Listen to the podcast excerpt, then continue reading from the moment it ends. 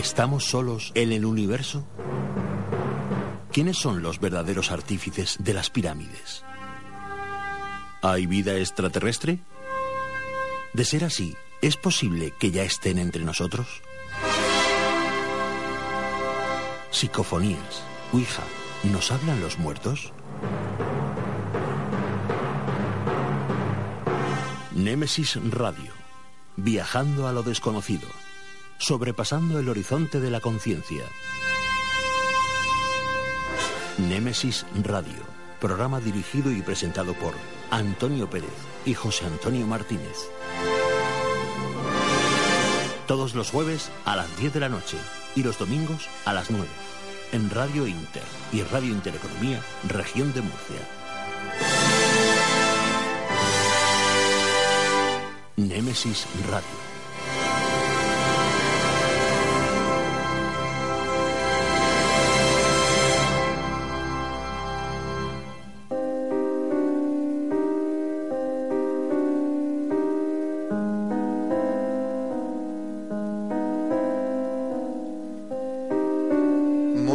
Noches y bienvenidos a este rinconcito del misterio llamado Nemesis Radio en Radio Inter y Radio Intereconomía de la región de Murcia.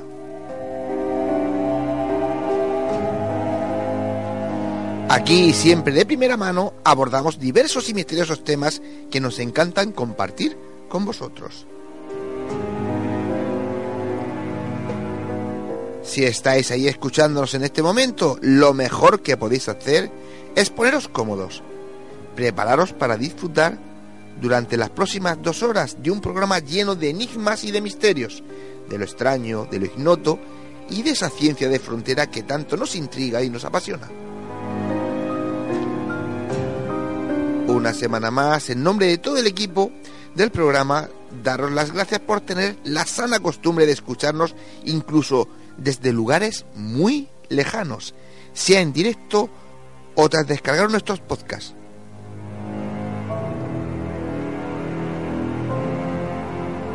A los mandos técnicos de control, un mago de la tecnología, Juan Manuel Segovia, y ante los micrófonos, José Antonio Martínez y quien nos habla, Antonio Pérez.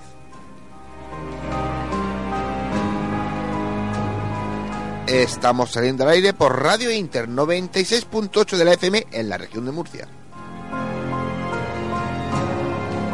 Y si estás fuera de la región, nos puedes escuchar por el ordenador o por cualquier dispositivo o sistema que utilices entrando en la web www.lainter968.es.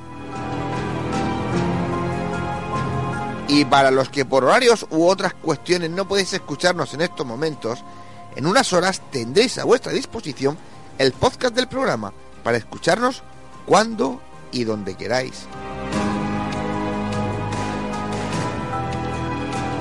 Así que elegid el sistema que más os guste para escucharnos, pero no faltéis a la cita semanal con Nemesis Radio.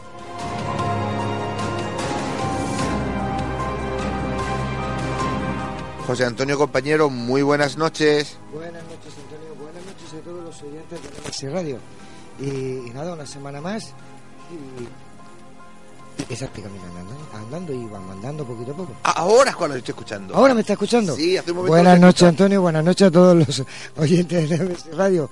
Que nada, hombre, que vamos caminando, que vamos haciendo nuestro camino y, y poquito a poco. Sí, hombre, y además ya, ya parece que, que se huele a Navidad.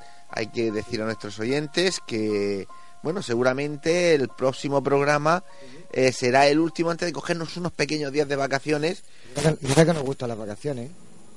Nos gustan muchísimo las vacaciones. Pues sí, además necesitamos también descansar un poco. Sí, sí que es verdad. Así que, pero para que no te acostumbres, lo que tienes que hacer es empezar ahí, dando las vías de contacto del programa a nuestros oyentes. Claro que sí, hombre. Tenemos eh, por nuestro Facebook Nemesis Radio, eh, repito, Nemesis Radio por el Facebook, eh, un correo, como digo siempre, nemesisradio arroba canalmurcia.com, donde nos podéis, dej- podéis dejarnos eh, los comentarios, sus sugerencias que os apetezca. Nos gustaría que nos hicierais llegar esas historias, cuentos y leyendas que seguro conocéis y recordáis, porque os la han contado los familiares y amigos durante muchos años.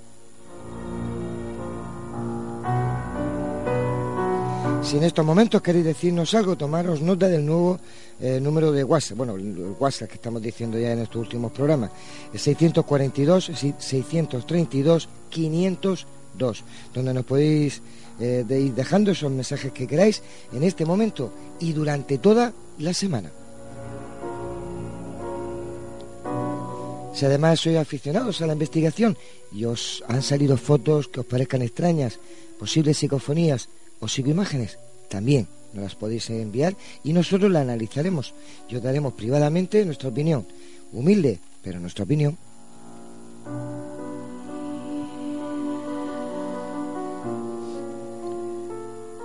¿Y qué tenemos preparados para el programa de esta noche? Pues viene cargadito, ¿eh? Esta noche hablaremos con un maestro con mayúsculas del mundo del misterio, nada más y nada menos que don Jesús Callejo. Nos pondremos al día de todo lo que está sucediendo en el mundo del misterio, con las noticias de Nemesis Radio.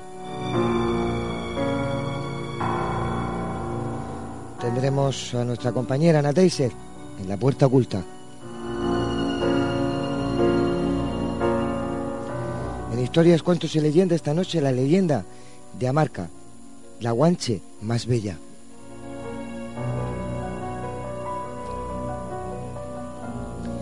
Y en nuestro debate de hoy, terapias alternativas, solución o fraude.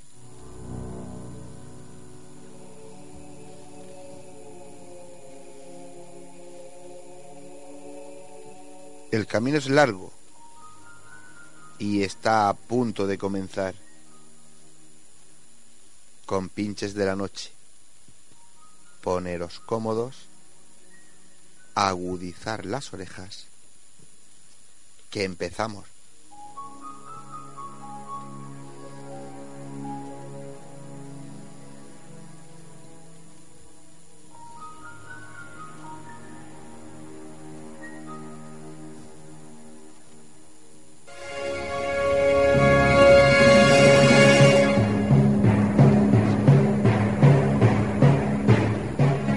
Llega Plastic Murcia, la academia oficial de DJs que hará de ti un DJ profesional. Plastic Murcia, la única academia de DJs con el certificado de reconocimiento técnico oficial de Pioneer DJ. Dale al play de lo que más te gusta. Más info en plasticmurcia.com. No hagas de DJ y sé un DJ. Te proponemos el plan perfecto para esta noche. Una cena en restaurante Llaveo donde disfrutar de su cocina tradicional pero innovadora. Y para continuar la velada con tus copas, Café Lounge Kaizen. La combinación perfecta la tienes en restaurante Llaveo y Café Lounge Kaizen. Llaveo en Plaza del Casino y Kaizen en Calle Mayor 30, La Alberca. Te esperamos. D10 Multimedia. Aprende las técnicas más modernas de producción musical de manos de profesores cualificados. D10 Multimedia, academia certificada por Microfusa, la academia de producción musical más reconocida de España. D10multimedia.com y 968-644-337. Certifícate con D10 Multimedia y sonoriza tu futuro. Fotos Orión. Hay momentos importantes en tu vida que no puedes dejar pasar. Inmortaliza tu evento en fotografía y vídeo con Fotos Orión. Porque las cosas especiales solo ocurren una vez. Fotos Orión. Profesionalidad y confianza. Calle La Gloria, número 32, frente Antiguo Tornel, La Alberca, Murcia. Teléfono 868 94 30 13.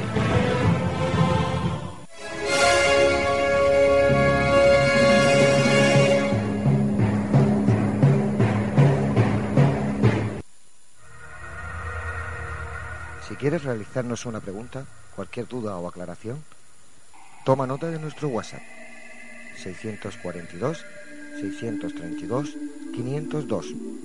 Nemesis Radio, tu programa de misterio.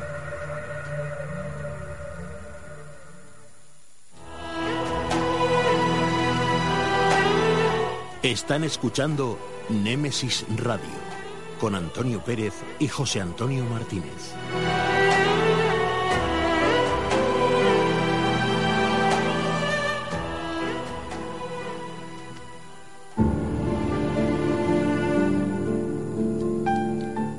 Entrevistas, conocimientos, inteligencia, experiencia. Iniciamos la entrevista de la semana.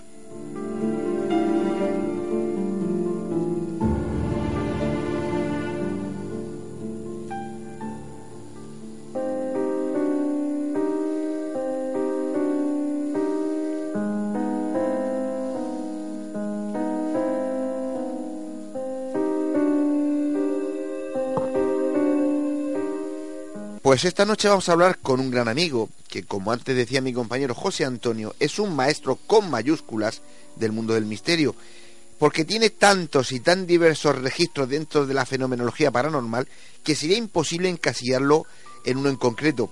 Querido amigo, querido Jesús, muy buenas noches y bienvenido de nuevo a Nemesis Radio. ¿Qué tal, querido Antonio? José Antonio, ¿qué tal estáis? Buenas noches, Jesús. Pues Muy buenas noches. encantado de tenerte aquí. Jesús, hace unos meses eh, vio la luz, creo que cinco o seis meses, un, tu último hijo literario. Es un, un libro titulado Grandes Misterios de la, arque- de la Arqueología, que hasta con eso te atreves. Escucha, por lo... Bueno. Dime, dime. Eh, Es un vetusto hijo, como ves. tiene, tiene años de solera cuando te toca, cuando tocas el tema de la arqueología. Bueno, la arqueología no está muy desencaminada con todo lo que he hecho anteriormente. Sabes que forma parte de, de la historia, del pasado, de esas civilizaciones antiguas que tanto nos apasionan y por lo tanto del misterio. Lo que pasa que en este caso me he querido centrar en mis misterios favoritos de la arqueología. No son todos, son aquellos que a mí me apasionan, Muchos de ellos son los que he visitado, los que he pateado y fotografiado, en fin, me he impregnado de su energía y me parece interesante dar a conocer pues este recorrido por distintos países del mundo buscando eso, esos lugares arqueológicos, buscando esos lugares sagrados donde eh, nuestros antepasados trascendían, hacían sus rituales y para marcar ese lugar telúrico, mágico, cósmico y por supuesto sagrado, pues lo hacían con sus monumentos megalíticos, con sus templos, con sus santuarios o sencillamente con su mera presencia. Me parece interesante contar todo esto y contarlo, pues bueno, a mi estilo y de mi, mi forma sui generis. Por eso yo creo que el título es muy ampuloso, ¿no? Grandes misterios de la arqueología. Realmente son mis misterios en busca de lugares sagrados. Sí, te iba a decir eso, ¿no? Que, que por lo que he leído y por lo que he escuchado, eh, vas a presentar una serie de, misterios de la arqueología precisamente eh, que tú has investigado y siempre desde, tu prisma, desde tus ojos, es decir, que no tendrá que ver seguramente con ninguno de los libros que cualquier persona pueda eh, leer de, de arqueología escrito por otros autores. No, claro, ten en cuenta, no es un libro de arqueología puro y duro, a pesar del título. Lo digo porque yo no soy arqueólogo, yo no soy académico, no soy catedrático de la disciplina. Por yo creo que por eso también me permito ciertas licencias. Yo soy un estudioso, un interesado en el pasado, en la historia y por supuesto también en las leyendas, en las tradiciones. Y el mundo de la arqueología siempre me ha interesado. Eh, De hecho, allí donde voy, sea en Egipto, en Malta o en México, pues me interesa conocer esos lugares arqueológicos. Entonces doy mi visión, mi visión particular, cotejado con mm, las últimas teorías, las últimas hipótesis, en fin, todo lo que se ha dicho alrededor de ese lugar y que me parezca coherente.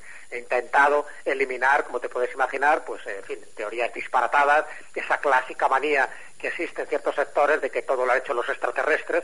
Pues no, yo creo que no. Yo creo que nuestros antepasados eran más listos de lo que suponemos y lo intento mostrar, lo intento manifestar en las distintas hipótesis o testimonios que yo he podido recabar. Pues eh, mm, yo estoy casi en todo de acuerdo contigo, más adelante iremos hablando. Desde tu experiencia, y ya vamos a ir entrando en harina, ¿crees que está bien datada la arqueología? Lo digo porque creo que estarás conmigo, que arqueológicamente hablando parece que más allá de 5.000 años atrás, pues parece como si, si no existiera nada. Eh, que todo es desconocido, ¿no?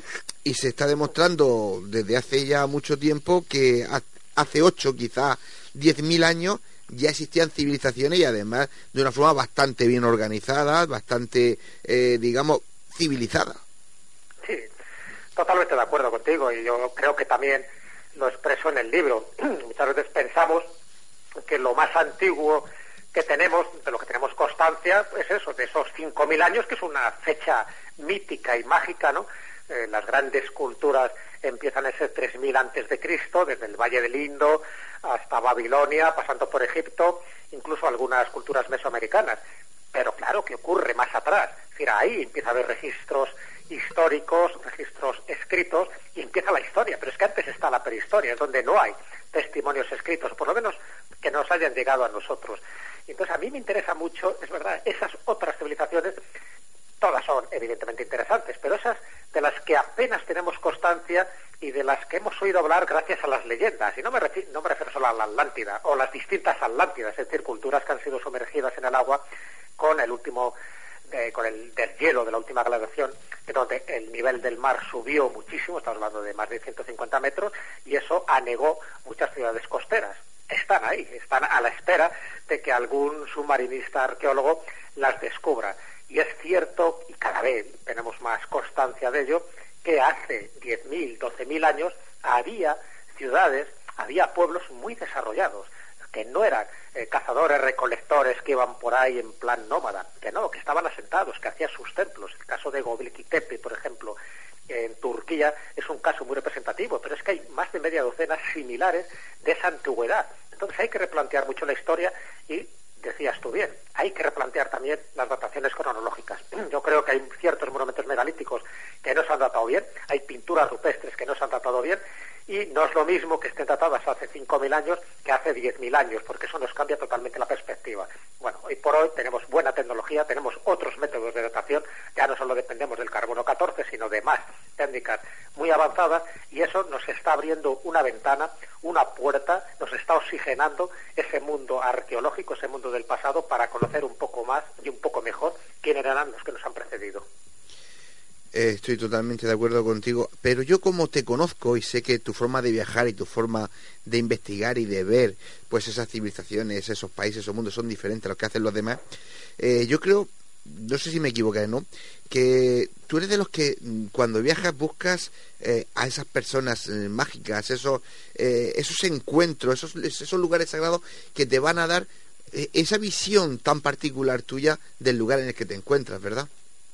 Claro, a ver, cuando uno viaja, sea por España o sea por el resto del mundo, está claro que hay que buscar distintas fuentes de información. La primera es la bibliográfica. Uno se documenta, has leído sobre esos lugares, imagínate sobre el archipiélago de Malta.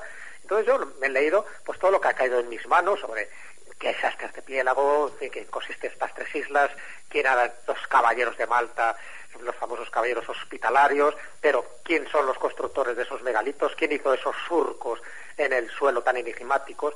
Todo eso eh, hay que tener una visión de conjunto, pero una vez que estás allí, eh, cuando visitas el lugar, contrastas esa información y por una parte hay que se confirma y hay veces que no, que se queda corta o es contradictoria con lo que uno conocía. Entonces tienes que hablar siempre que puedas, no siempre es posible, pero hay que hablar con el cronista, hay que hablar con el testigo, hay que hablar con el vecino, hay que hablar con la persona que sabe mucho más que tú el guía, por ejemplo, esos guías locales que todos tenemos en este tipo de viajes, yo me he hecho a hacerles preguntas. ¿Por qué? Porque me interesa saber algo más de la versión oficial. La versión oficial yo ya la conozco, pero quiero ir más allá. Quiero que me cuente la versión heterodosa, la extraoficial, la extraña, la que a lo mejor será de tortas con eh, la postura convencional. Y luego tú tienes que sacar conclusiones. Fíjate que cuando hablamos de todo este tipo de elementos arqueológicos del pasado, lo que sabemos es muy poco. De Egipto solo sabemos un 15%, nos queda el resto todavía por excavar. De México, de Perú, ocurre tres cuartos de lo mismo. Entonces, la mayoría de las cosas que nos están contando, pero me refiero a los arqueólogos, los académicos, no dejan de ser hipótesis, porque nos quedan muchísimas piezas del puzzle por rellenar. Entonces, bueno, pues sí es interesante impregnarse de la energía de cada lugar y, por supuesto, de los testimonios que te cuenta la gente y de las leyendas que también se barajan en ese enclave y todo eso te da una idea de la magnitud, de la importancia y de la trascendencia que pudo haber tenido, en este caso, los monumentos megalíticos de Malta, o cuando vas a la pirámide de Chichen o cuando, eh, yo que sé, viajas por la isla de Pascua y te quedas eh, estasiado viendo los Moais.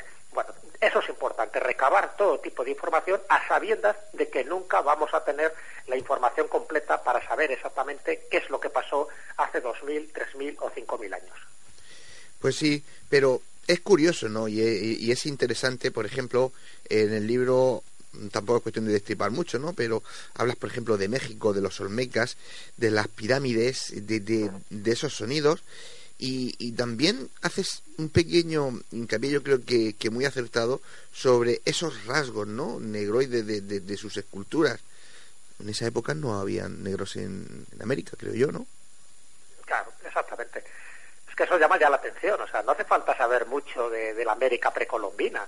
Cuando uno ve esas cabezas olmecas, las que nos han llegado, que nos han llegado muy pocas en comparación con las que debía haber en su momento, En fin, las dos rasgos que te llaman la atención primero es lo monumental, lo colosal de esas cabezas, no estamos hablando de cabezas pequeñitas, estamos mm. hablando de grandes cabezones, y luego los rasgos que tienen, los rasgos son negroides, en fin, no hace falta tener mucha imaginación para saber que no son rasgos amerindios, que no son rasgos de esas culturas autóctonas.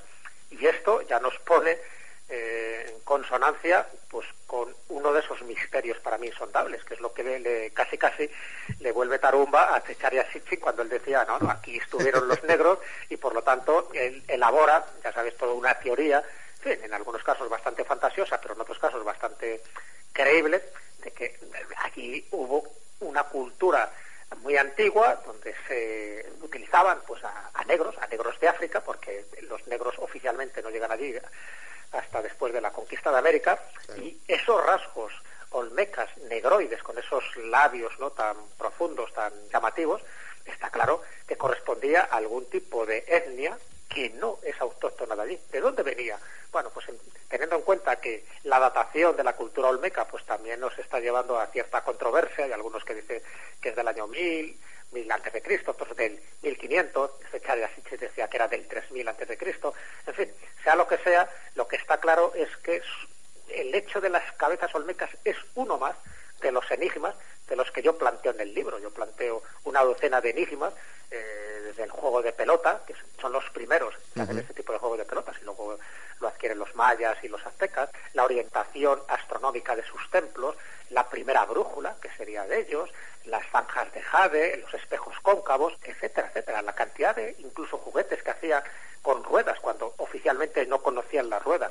Para mí la cultura almeca, que dicen que es la cultura madre mesoamericana, tiene tantos enigmas, tantos interrogantes, que si no entendemos un poco estas características es muy difícil luego entender, por ejemplo, el calendario maya, porque el calendario maya, el calendario azteca, procede también de las mediciones matemáticas astronómicas de los olmecas. Entonces, claro, ¿qué pintaban ahí todo este conocimiento alrededor de unas cabezas monumentales con rasgos negroides cuando oficialmente la historia nos está diciendo que no había negros hasta el siglo XVI. Bueno, pues ahí está el interrogante. Claro, ¿cómo explicar eso, no? ¿Cómo explicarlo? Pues eh, Zacarías como tú bien decías, pues eh, eh, quizás sus lucubraciones no fueran totalmente correctas, pero es que tampoco hay forma de explicarlo. Si pegamos un pequeño salto sin movernos de Sudamérica, también hablas de, de, Colombia, de, de, la cultura de San Agustín. ¿Qué te llamó la atención de, aquel bosque de las estatuas? De... Cuéntanos. Hombre, mira, me llamó la atención, ahora es un lugar muy difícil de acceder. Yo cuando fui, por suerte, no estaba la guerrilla y era una zona relativamente tranquila. Ahora es muy complicado ir a esta zona de, San Agustín, en Colombia, una cultura precolombina, se llama San Agustín, no, por, no tiene nada que ver con el santo de Hipona, sino porque, bueno, es la, una de las ciudades cercanas allí, se llama San Agustín, y por extensión, pues se llamó la cultura de San Agustín, que está al sur del departamento de Huila, en Colombia. Eh, bueno, me llamaba mucho la atención, yo había leído mucho sobre estas esculturas, sobre estos, bueno, especie de monolitos que representaban a, figuras felinas, es decir, a estos dioses jaguares. Es muy curioso porque esta característica felina se da en muchas de estas culturas, es como si hubiera un denominador común. Y bueno, quería, quería acercarme allí, verlo in situ, eh, coquetear un poco, por decir así, con el entorno, hablar con los especialistas, hacer mis fotografías, porque me llamaba mucho la atención este Parque Arqueológico Nacional, porque así está considerado, ¿no? Está a unos tres kilómetros del casco urbano. Son varios complejos, ¿no? El Bosque de las Estatuas es uno, pero bueno, está la Fuente Ceremonial, está el Alto de Lavapatas, las mesitas, la... había varias cosas alrededor de este parque arqueológico y cada una con sus características. Un poco lo mismo que pasa con estas ciudades mayas, cuando vas a Copán o cuando vas a, a Tulum, ves que hay como distintas zonas arqueológicas. Eh, lo que me llamó la atención, bueno, fueron muchas cosas, ¿no? Que todavía en algunas de culturas tenían esos rasgos de policromía, o sea, que llamaba la atención que a estas alturas todavía se hubiera conservado algo. Eh, los rasgos felinos, pero también eh, bestiales que tenían algunas figuras con colmillos, en algunos casos tenían niños en sus manos, quiere decir que hacían sacrificios humanos, y por otra parte, tal como me comentaron, había una que era el doble yo, que llamaban, que era una especie de doble rostro, ¿no? De, como de, espectro, una estatua que eh, asimilaba a otra estatua y decía que posiblemente fuera fruto de los éxtasis enteogénicos a los que se sometían los propios chamanes de esta cultura de San Agustín, porque por allí eh, abundaba mucho, por ejemplo, el peyote, pero sobre todo el San Pedro, ese cactus tan alucinógeno. Bueno, pues esa cosmovisión de esta cultura a mí me llamaba mucho la atención porque cuando veías estas estatuas, cuando veías los rasgos felinos, cuando veías que algunas estaban metidas como en cuevas, es decir, que buscaban eh, el contacto con el inframundo, donde estaba rodeado de dioses, de dioses, ya te digo, con aspecto feroz. Bueno, pues desconocemos muchas de estas cosas, no sabemos gran cosa de la cultura de San Agustín, pero cuando estás allí, y espero que se haya conservado, espero que la guerrilla no, no haya destrozado, te das, te das, cuenta de que es un vestigio de tantas culturas que han desaparecido y que esta, por suerte, nos ha llegado a nosotros. Y nos ha llegado porque dejaron sus representaciones artísticas en piedra. Si lo hubieran dejado en otro tipo de material, pues a lo mejor hubieran desaparecido como tantas y tantas. Así que ya digo, me llamó la atención eso, esa cosmovisión que se ve que estaba muy entroncada con los efectos alucinógenos de las plantas de poder que ellos ingerían y que en parte quedaban representadas en estas estatuas, en estos bosques de las estatuas. Eh, Jesús, eh, haciendo un, de cabeza una pequeña recopilación de, todos esos países, Perú, Costa Rica, Malta, Egipto, Turquía, Isla de Pascua, Grecia, Túnez, eh, Mali, Italia, Inglaterra y por, supuesto España, has visitado muchas culturas y desde tu perspectiva, esas culturas ancestrales, ¿tú crees que tienen algún nexo en común? Porque no es normal que en lugares tan distantes en el mundo las culturas tengan tanto parecido en muchas cosas. Hombre, yo soy partidario de la teoría difusionista, o sea, yo no, yo sé que ha, habido contactos en estas culturas en la antigüedad. También soy partidario de que hay unos arquetipos que son universales, que se dan en muchas culturas sin haber tenido contacto directo entre ellas. Es decir, muchas veces cuando se eh, hacen establecimientos estancos en estas posturas, ¿no? De, no, bueno, siempre han tenido contactos o no, nunca ha habido un contacto porque han, sido aislacionistas. hay de todo, hay culturas que, por supuesto, las que estaban perdidas, imagínate, pues en las islas de Indonesia, pues está claro que no tendrían demasiado contacto porque a lo mejor no conocen la, la navegación o por lo menos los rudimentos básicos para orientarse en el mar. Pero hay otras que sí. Entonces, sí me llama la atención no tanto lo que se dice, por ejemplo, de una cultura madre de la que salen todas estas civilizaciones, es decir, que hubiera una Atlántida, que hubiera una Lemuria o un continente Mu, no, no me lo creo. Sí que hubo grandes eh, civilizaciones que fueron anegadas por el mar hace 12.000 años y hace 5.000 por distintos cataclismos geológicos y naturales, pero sí es verdad que en, muchos aspectos vemos eh, esa conexión. Eh, te pongo un ejemplo. Eh, cuando eh, estás en las islas, por ejemplo, de, Hawái, ahí hay un mito que es el mito de Maui, ¿no? Incluso una de las islas del archipiélago de Hawái se llama Maui. Bueno, pues cuando conoces un poco la historia de un navegante tolemaico del siglo III antes de Cristo que va, eh, en fin, con sus naves a comprobar que la Tierra tiene 40.000 kilómetros de circunferencia, tal como decía Aratóstenes, que era el director de la Biblioteca de Alejandría, bueno, pues va dejando su recorrido por distintos lados. Este capitán se llamaba Maui. Y qué curioso que allí donde va llegando va dejando su huella. Y como era un personaje extraño, es decir, casi casi extraterrestre, llegado a las estrellas, le mitifican. Entonces, por ejemplo, en el archipiélago de Hawái, a Maui le consideran, bueno, ya se ha popularizado hace poco con una película de Walt Disney, le consideran como un semidios, que es el que crea eh, todas las islas que había por allí, incluso crea el perro, porque claro, este, estos navegantes llevaban perros, y crea todo tipo de artilugios que para ellos, para los autóctonos de las islas Hawái en su momento, era magia, era algo todopoderoso. Entonces, posiblemente muchos de estos navegantes, muchas de estas culturas que llegaron a Mesoamérica o que llegaron a las islas del Pacífico, o que llegaron a, las Filipinas, dejaron su huella y los autóctonos lo interpretaron como seres llegados de las estrellas y de ahí surgen muchos de esos mitos que tienen que ver con, que, con Cuculcán, Quetzalcoatl, con Botán, con, con muchísimos nombres. Bueno, pues ahí tienes una, un ejemplo claro de difusionismo, a veces mal interpretado, que se diviniza sencillamente porque no se conoce muy bien las pautas, me refiero a los antropólogos, las pautas de por qué este tipo de personajes tan extraños forman parte de su cultura. Y a lo mejor eran que eran navegantes que dejaron allí su testimonio. Todos los testimonios, por ejemplo, de hombres blancos que hay en esa América precolombina, estoy seguro que la mayoría tienen que ver con viajes, con descubrimientos antes de Colón, que llegaron allí hombres blancos procedentes de Europa o de Asia, que dejaron su testimonio, que no regresaron, pero que con el tiempo la leyenda los amplificó, convirtiéndoles en dioses o en monstruos, porque en algunos casos hicieron verdaderos desmanes. O sea que yo creo que es muy importante tener este concepto global de, de nuestro pasado y de que esos contactos fueron más habituales de los que nos podemos imaginar. ¿Y tú crees que algún día mm, en, las, eh, en los colegios, en las universidades, eh, se va a tratar esa historia, esa prehistoria desde este punto de vista, desde que por supuesto mucho antes que, que Colón llegara a América eh, ya se viajaba y que de ahí viene, digamos, esos conocimientos, esas culturas ancestrales. ¿Tú que llegará alguna vez a los institutos o a las universidades? Ojalá, ojalá. El problema es que va siempre muy lento. Eh, una cosa es el descubrimiento y otra es la aceptación totalmente universal por parte de todo, todas las academias o todas las universidades.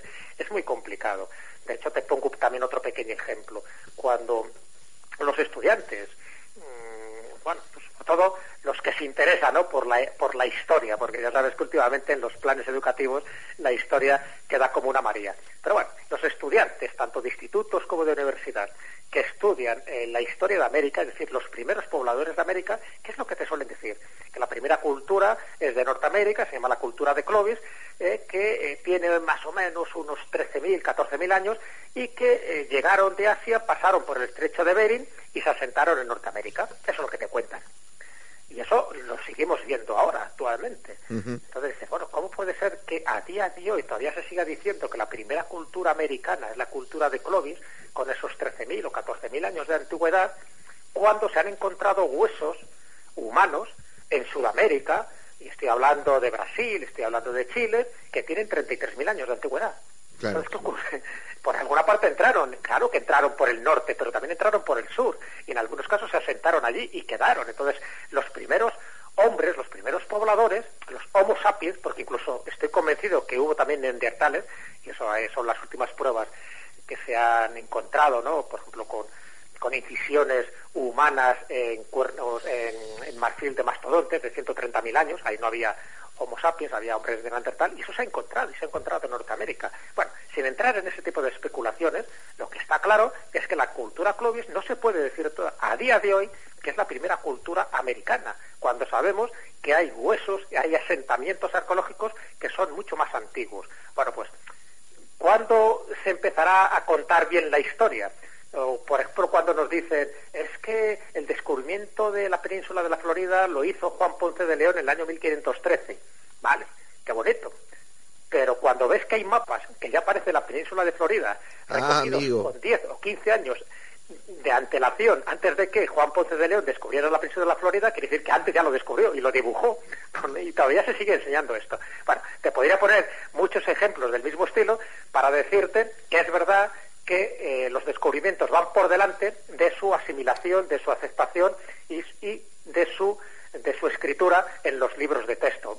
Siempre cuesta trabajo porque hay muchos intereses creados, como tú bien sabes, uh -huh. y muchos catedráticos que no le gusta tener que reescribir la historia y tener que contar otro tipo de argumentos de los que ellos aprendieron. Pero bueno, poco a poco la mentalidad va cambiando y yo creo que eh, en breve, si, si, no nuestros hijos, no, nuestros nietos tendrán un conocimiento mucho mayor de la historia de la que hemos tenido nosotros.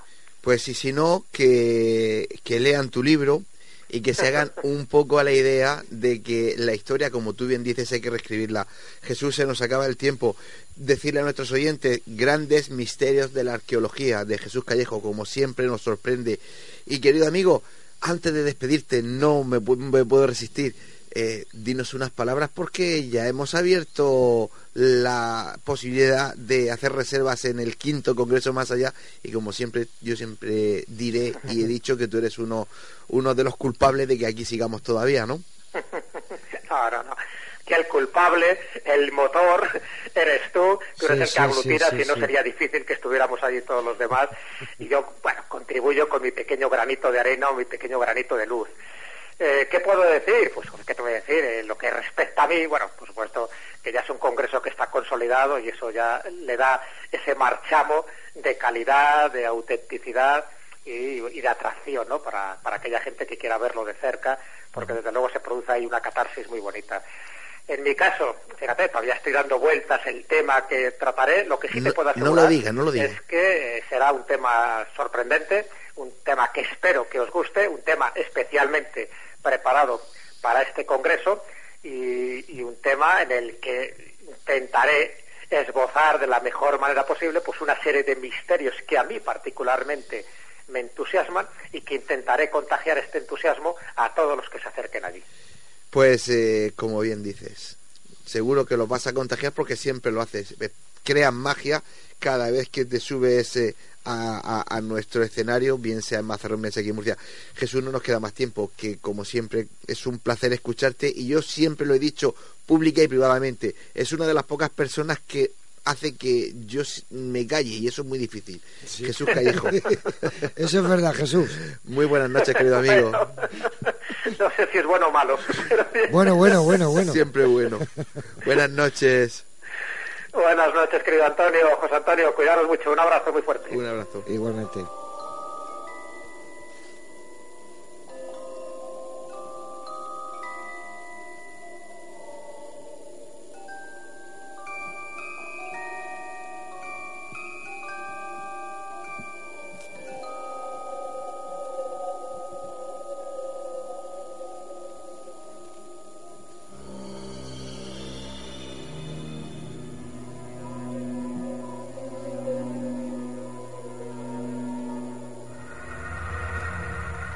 ¿Quieres realizarnos una pregunta, cualquier duda o aclaración? Toma nota de nuestro WhatsApp 642 632 502. Nemesis Radio, tu programa de misterio.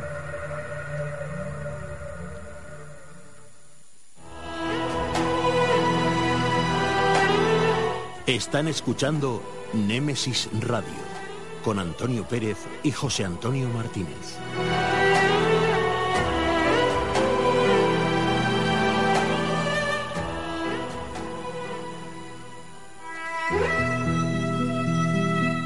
Las noticias de Némesis Radio.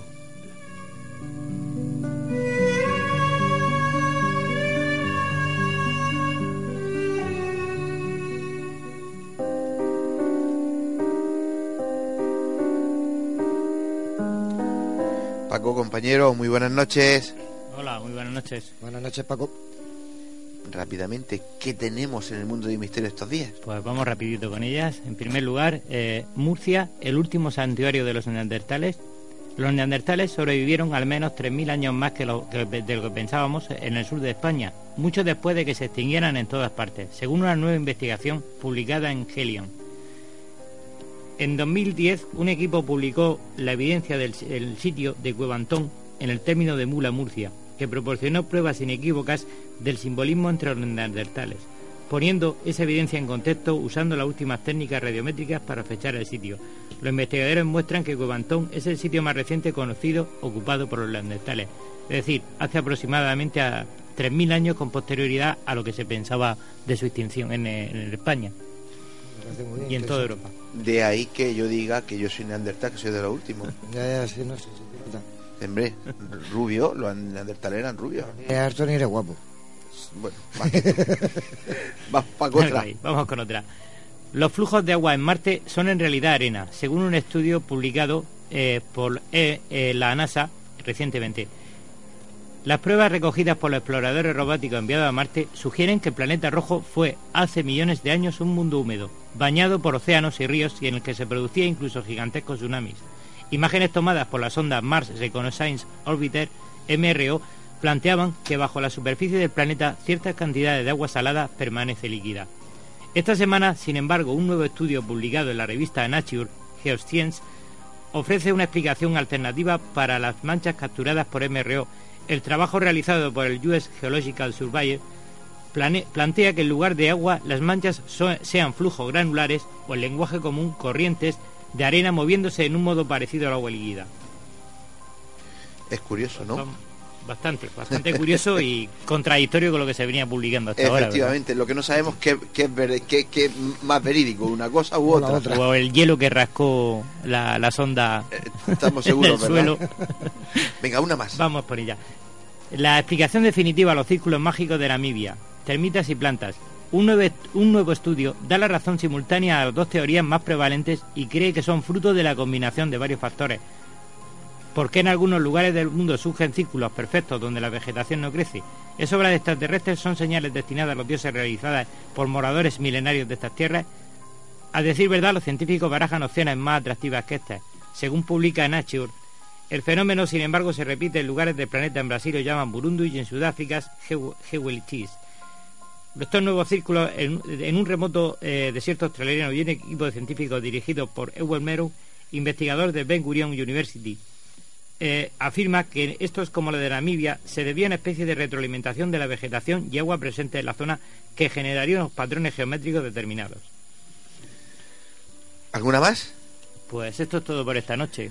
Pues eh, me parece muy bien. Lo que- la que más me ha gustado es la primera, porque eh, se demuestra que los neandertales estuvieron mucho más tiempo de lo que la gente pensaba y encima que la cuna de, de- de lo- de los vestigios que quedaron era Murcia. Sí, sí, hasta ahora era Gibraltar y ahora parece ser que Murcia va un poco por delante de Gibraltar.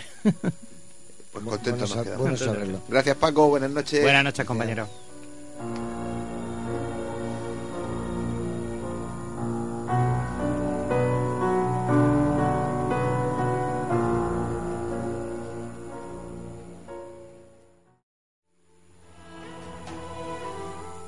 Están escuchando Némesis Radio con Antonio Pérez y José Antonio Martínez.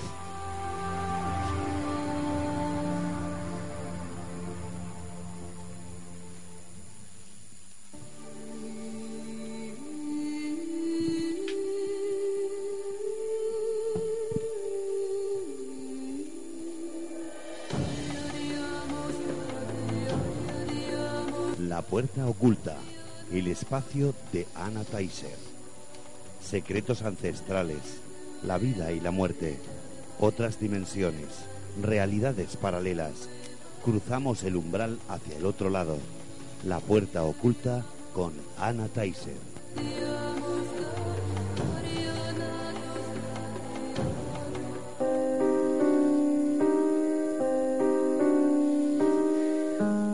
Ana, muy buenas noches. Buenas noches de nuevo, ¿qué tal? Buenas noches, Anika. Encantada de estar aquí otra vez. Da gusto, da gusto verte. Además, ahora te quedarás por aquí porque como estamos ya muy cerquita de Navidad. Mm, Bueno, Bueno, tengo un viaje en medio antes de Navidad. Ah, muy bien. Espero traer también pues alguna alguna experiencia, alguna experiencia. Voy a ir a una zona donde hubo muchísimo dolor bueno, y bueno, me toca, me toca ir allí, me toca ir toca allí, ir, voy a hacer algún tipo de trabajo también de sanación y ya contaremos las experiencias, las traeré también. Sí. Pues como siempre, claro, frescas bien, a los amigos siempre. Que la gente cuando se entera de los sitios que visitamos dice, ¿cómo se te ocurre irte a un sitio de esos donde siempre ha habido dolor? Porque hay que traer a la Sí. gente la realidad de los lugares. Hay que sanar y ha quedado mucha gente ahí atrapada. Yo ya fui una vez y no, la verdad me, me resultó muy impresionante, no fui capaz.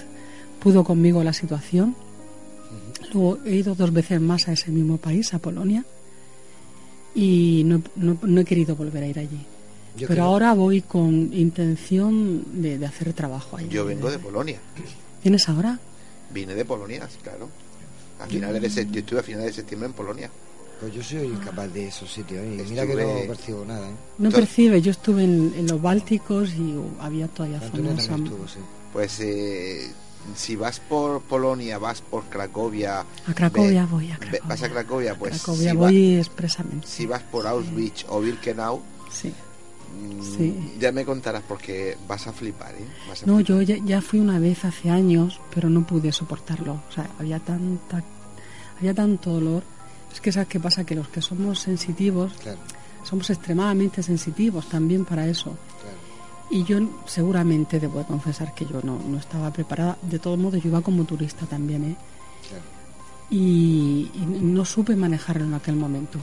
Era mucho, Mm. mucha cosa negativa. Yo estaba bien, yo es que estaba viendo escenas Eh, o sea, mi, mi mediumnidad me permite en muchísimos casos ver, ver escenas del pasado, de los sucesos que han, que han pasado.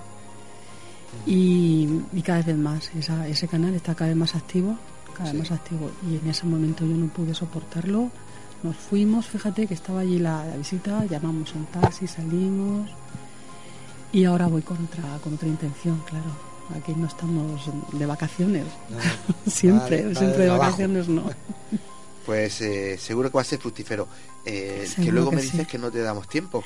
Bien, mira. cosas.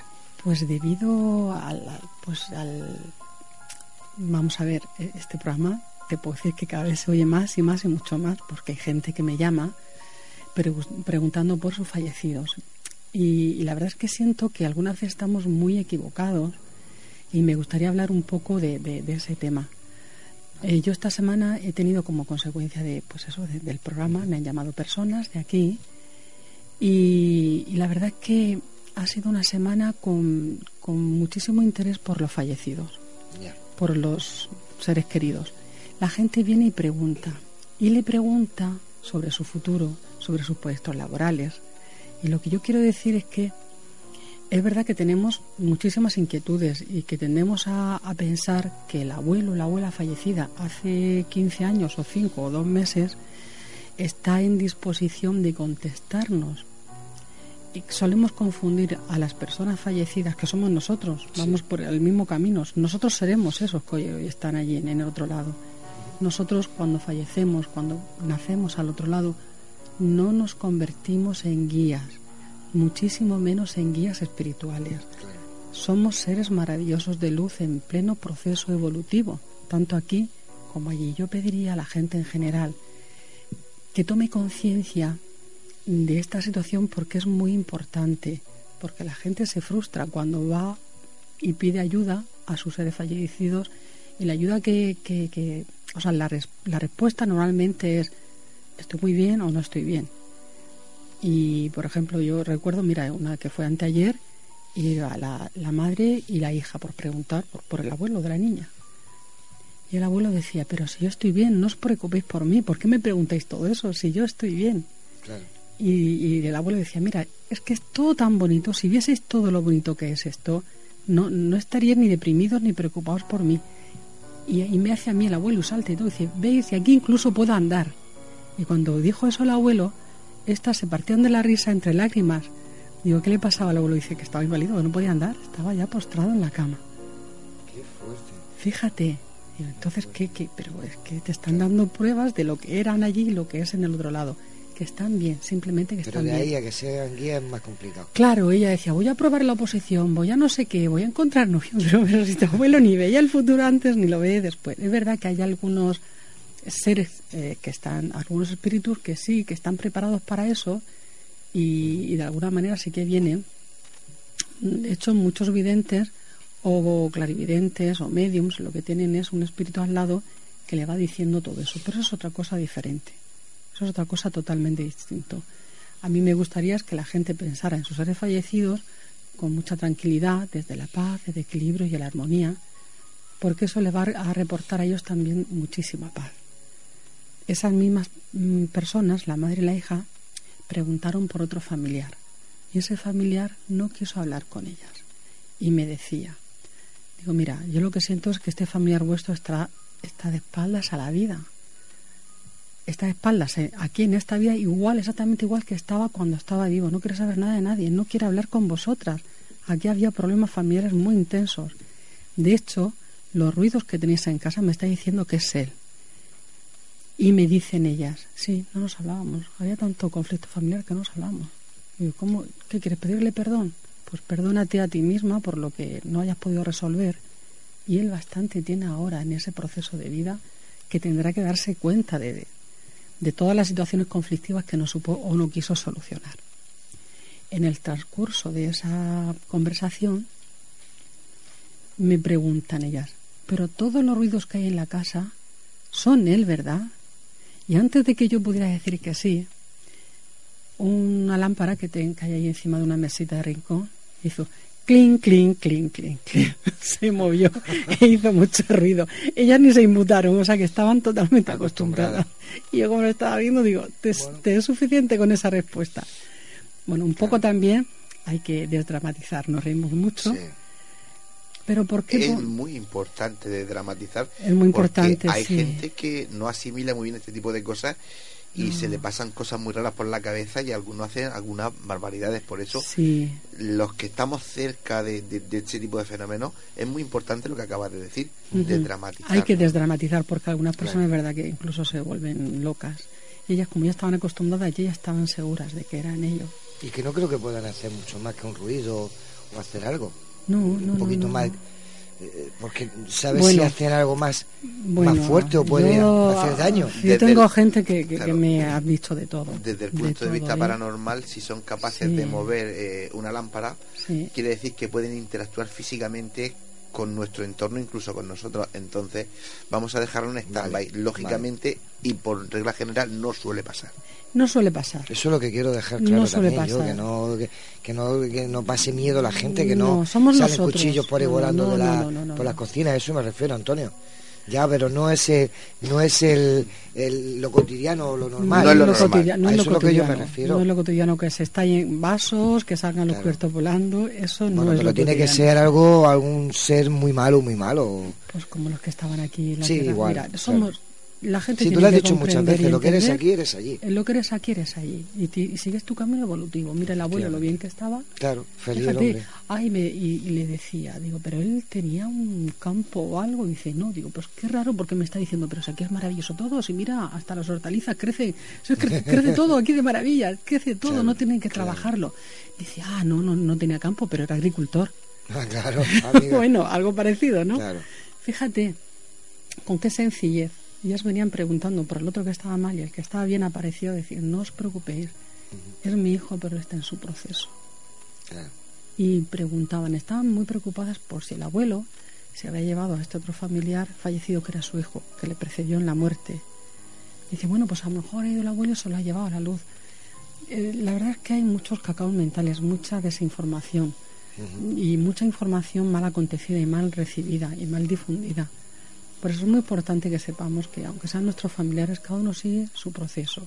Y lamentablemente el que no supo hacerlo aquí en vida, pues tiene que hacerlo en la otra vida, sin más. Claro. Y es muy fácil y, y no tener miedo. Y sobre todo pensar que los que están allí somos nosotros los que en el futuro estaremos allí. No hay que temer nada. Bueno, es un... Es un alivio. Sí, bueno, además eh, es un, un descanso sobre todo para los familiares, ¿no? Porque Sí. es cierto que el que se va, pues eh, siempre decimos que se va el que pierde, ¿no? Porque se pierde esta vida. Pero también es cierto que los que nos quedamos aquí, eh, la mayoría de las veces, de los primeros meses, los primeros años, nos cuesta trabajo asimilar la pérdida y, y ese sufrimiento no hay quien nos los quite, ¿no? Y bueno, dentro de ese sufrimiento que uno tiene por una pérdida tan importante, eh, el tener la certeza, como dice Ana, o como mínimo la, la posibilidad de que así sea, de que están bien en otro sitio, pues a nosotros la verdad es que pues nos tranquiliza y nos da esa templanza que a veces necesitamos, ¿no? Claro, la tranquilidad que pues ese ser querido, dices, bueno, por lo menos ya sabemos que está bien. En el otro lado no lo tenemos aquí, pero lo tenemos siempre. Y siempre que esté en nuestra memoria, seguirá vivo viva esa persona, eso que no os quepa la menor duda. ¿Para qué nos sirve, por ejemplo, en un desenlace fatal, que no ha sido en nuestros ejemplos, afortunadamente, pero un desenlace fatal de una muerte joven o traumática, la muerte de alguien joven? Pues es un aprendizaje para todos. El aprendizaje es para el que se va, pero mucho más también para el que se queda. ¿Qué nos está diciendo esa situación o en ese momento la vida? Es que tengamos muchísima tranquilidad, que aprendamos a vivir el presente, el aquí y, Y el ahora. ahora. Es muy importante porque la vida no es una, una carrera desenfrenada, es un paseo. Claro. Y a veces no sabemos Y valorarlo. no sabemos cuándo nos va a tocar. No, no, es que no lo sabemos. Entonces, tener los deberes al día, en todos los sentidos. En lo bonito, en lo bello, pero también en, en lo amargo. Mira, yo hace poco, el domingo pasado, o el anterior, ya no me acuerdo, estaba comiendo allí, en, fue en Guernica. En Guernica, y pues fuimos a hacer una visita muy bonita y comimos en un en un restaurante en una casa antigua. Y, había justo al lado de nosotros un señor, pero que tenía ya 82 años, y estaba relatando una experiencia cercana a la muerte. el señor, fíjate, ¿eh? a su yerno, a su hija y a su nieta. Le decía a la hija, papá, ¿por qué tú me lo dices? Pero si no, yo estoy del almar que no me lo creo. Y dice, pues yo tengo que encontrarme, porque yo cuando estaba ya al final del túnel, mi alma, o Dios o lo que sea, dice, pero que yo creo que era mi alma, el señor de 82 años, me dijo, no, si a ti no te toca todavía, tienes que volver y contarlo. Y volvió por el túnel. Yo lo tenía, lo estaba oyendo, porque en ese salón solamente estábamos nosotros, ellos y nosotros. Lo oíste todo. Todo perfectamente. Y el Señor decía, mira, a mí me da igual lo que digáis, a mí me da igual lo que digan los médicos. Es verdad que con ese expediente médico, eh, por lo que tuvo una parada, una cardíaca. pensaban que lo perdían porque él estaba relatando todo lo que hablaban los médicos cuando le estaba contando eso, dice, mira, yo después de dos días, de tres días de salir del hospital, te digo que a quien odiaba no odio, por quien sentía rencor ya no, no siento. He perdonado, pero lo más, dice, he perdonado. Eh, y lo más difícil es que yo también me he perdonado. Y han pasado tres días. ¿Qué me espera a mí en mi vida? Pues todo lo que me espera y la nieta, la única que, claro, era una adolescente, decía, abuelo, cuéntame, cuéntame. Y el yerno, eso no lo digas, porque si lo dices te van a ingresar. Dice, y entonces aludía a, otro, a otros auxiliar eh, que estaba allí en el hospital y decía, claro, porque me ha hablado del alma fulanito, no digo el nombre. Dice, claro, pues por eso lo han despedido del hospital. Por tanto, hablar del alma. Pues como siempre, un placer escucharte, Ana. y qué bueno, qué bueno que volviste. Sí, Gracias. Seguimos escuchándote y disfrutando de tus eh, vivencias y de tus historias. Gracias, compañera. Gracias a vosotros. Gracias. Un abrazo.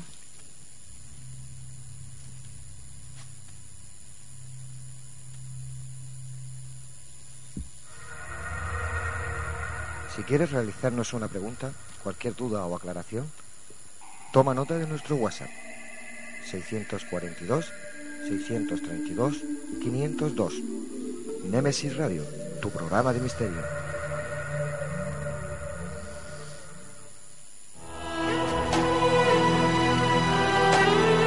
Están escuchando Némesis Radio con Antonio Pérez y José Antonio Martínez.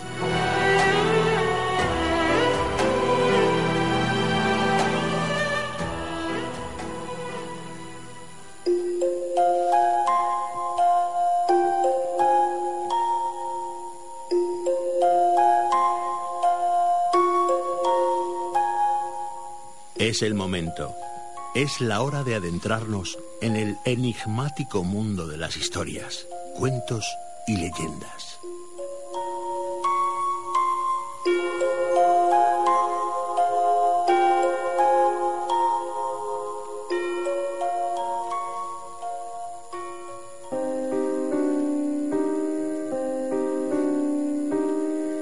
En Tenerife, entre la maleza, es posible oír la voz de un hombre cuando todo está en calma.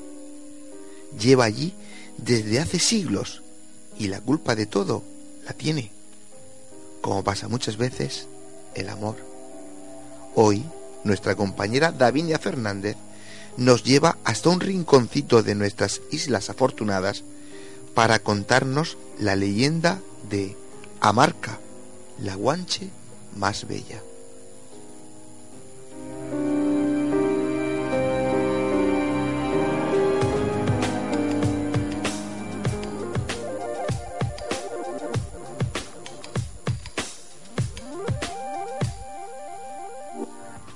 Aquí estamos una semana más. Hoy he venido a Nemesis Radio a contaros una leyenda de esas con corazón. Una leyenda de amor con una bella doncella con muchos pretendientes. Ya veréis lo que le pasó. Nuestro calendario mágico nos lleva hoy hasta el siglo XV en el Mencellato de Icod. Se trata de un lugar que ahora conocemos como Icod de los Vinos, y estamos en Tenerife, España. En esta época Poco antes de que lleguen los reyes católicos y las cristianicen, los habitantes de las Islas Canarias son los guanches.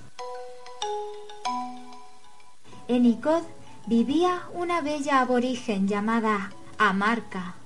Su rutina consistía en coser, cuidar su hogar y compartir su vida con los habitantes de las humildes chozas que se asentaban en medio de un pinar.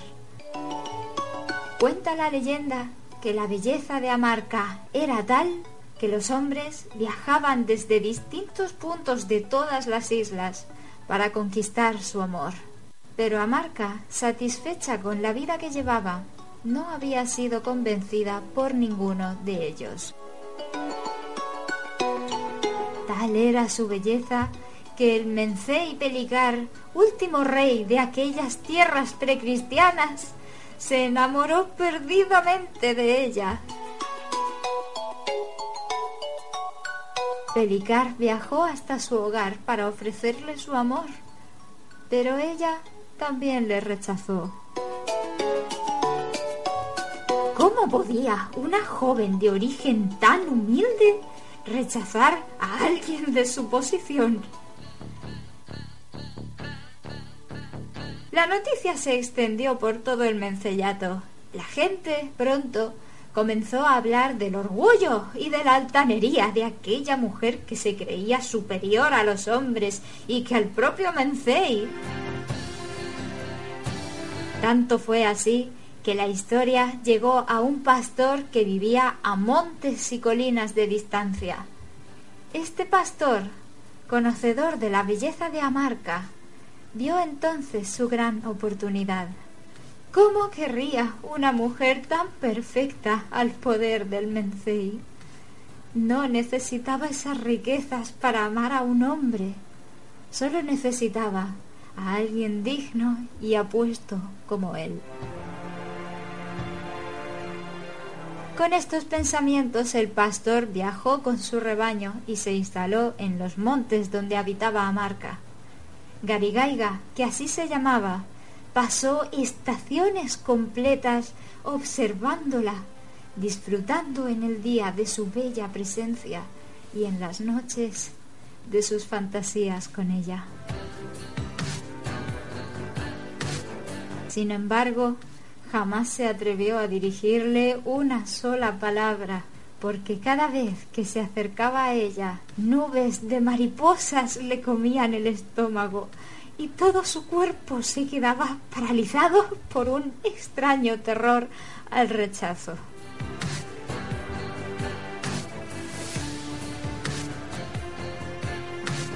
Tras muchos meses, por fin, Garigaiga decidió declarar su amor a Amarca. Pero ésta, quien estaba cansada de ver a ese hombre vigilándola día y noche, le rechazó. Cuenta la leyenda que, halagada, lo hizo pensando que él insistiría. Ella se aseguraría así de que su amor era verdadero, y es entonces cuando aceptaría como definitivo a este pretendiente. Sin embargo, tras la primera negativa, en lugar de insistir, el pastor se marchó derrotado, sin saber que casi había conseguido su objetivo. Ah, habrá mayor dolor que el del desamor. Habrá mayor herida que la de un corazón roto. Tanto tiempo esperando el momento apropiado tanto alimentando el sueño de una vida con ella, tanta valentía que había sido necesaria para plantarse frente a esa mujer bella, digna de canciones y con la más dulce sonrisa, tanto para un terrible y cruel no.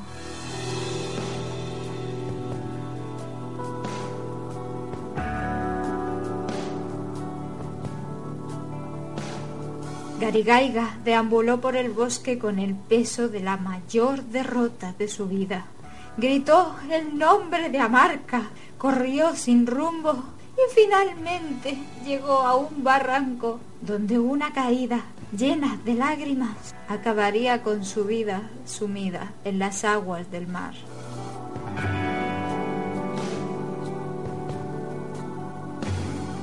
Cuando el cadáver del pastor fue encontrado, todo el pueblo acusó a Marca de su muerte.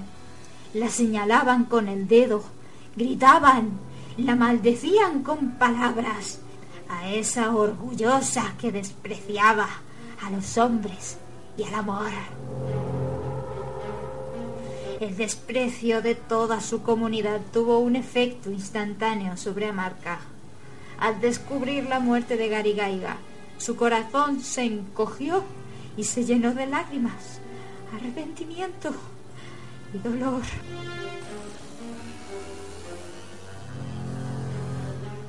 El odio del pueblo empeoró su estado. La joven dejó de dormir, de comer, y pronto desapareció sin dejar rastro.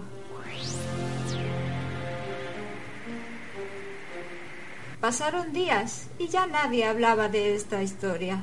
Por una mera casualidad, su cuerpo sin vida fue encontrado en la playa, devuelto a casa por las olas desde el mar. Un anciano dijo haber visto cómo la joven, demente, se había tirado por el mismo barranco en el que había muerto el pastor. El arrepentimiento y el amor no correspondido había terminado con esta historia trágica que podía haber sido feliz y admirada por todos.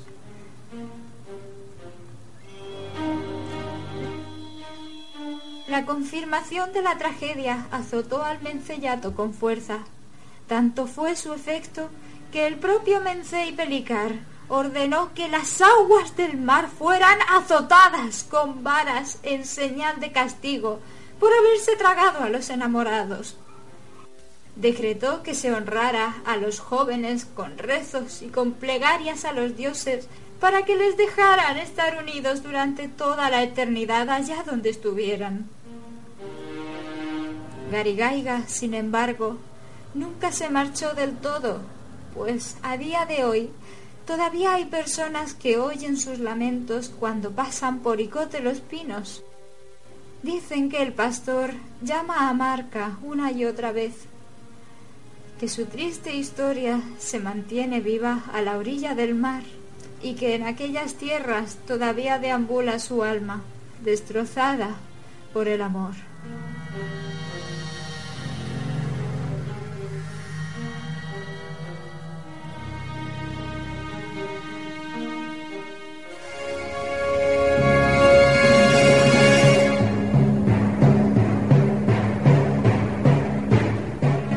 Llega Plastic Murcia, la academia oficial de DJs que hará de ti un DJ profesional. Plastic Murcia, la única academia de DJs con el certificado de reconocimiento técnico oficial de Pioneer DJ. Dale al play de lo que más te gusta. Más info en plasticmurcia.com. No hagas de DJ y sé un DJ. Te proponemos el plan perfecto para esta noche. Una cena en restaurante Llaveo donde disfrutar de su cocina tradicional pero innovadora. Y para continuar la velada con tus copas, Café Lounge Kaizen. La combinación perfecta la tienes en restaurante Llaveo y Café Lounge Kaizen. Llaveo en Plaza del Casino y Kaizen en Calle Mayor 30, La Alberca. Te esperamos. D10 Multimedia. Aprende las técnicas más modernas de producción musical de manos de profesores cualificados. D10 Multimedia, academia certificada por Microfusa, la academia de producción musical más reconocida de España. D10multimedia.com y 968-644-337. Certifícate con D10 Multimedia y sonoriza tu futuro. Fotos Orión. Hay momentos importantes en tu vida que no puedes dejar pasar. Inmortaliza tu evento en fotografía y vídeo con Fotos Orión. Porque las cosas especiales solo ocurren una vez. Fotos Orión. Profesionalidad y confianza. Calle La Gloria, número 32, frente Antiguo Tornel, La Alberca, Murcia. Teléfono 868 94 30 13.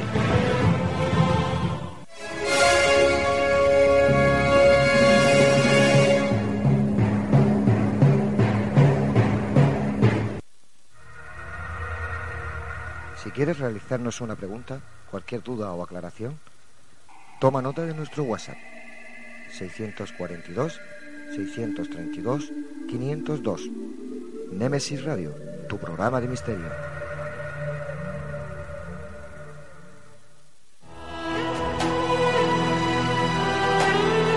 Están escuchando Némesis Radio con Antonio Pérez y José Antonio Martínez.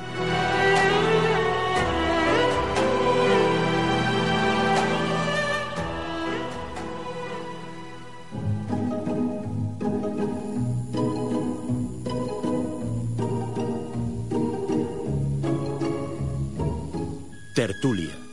Un nuevo tema interesante nos llega a este debate.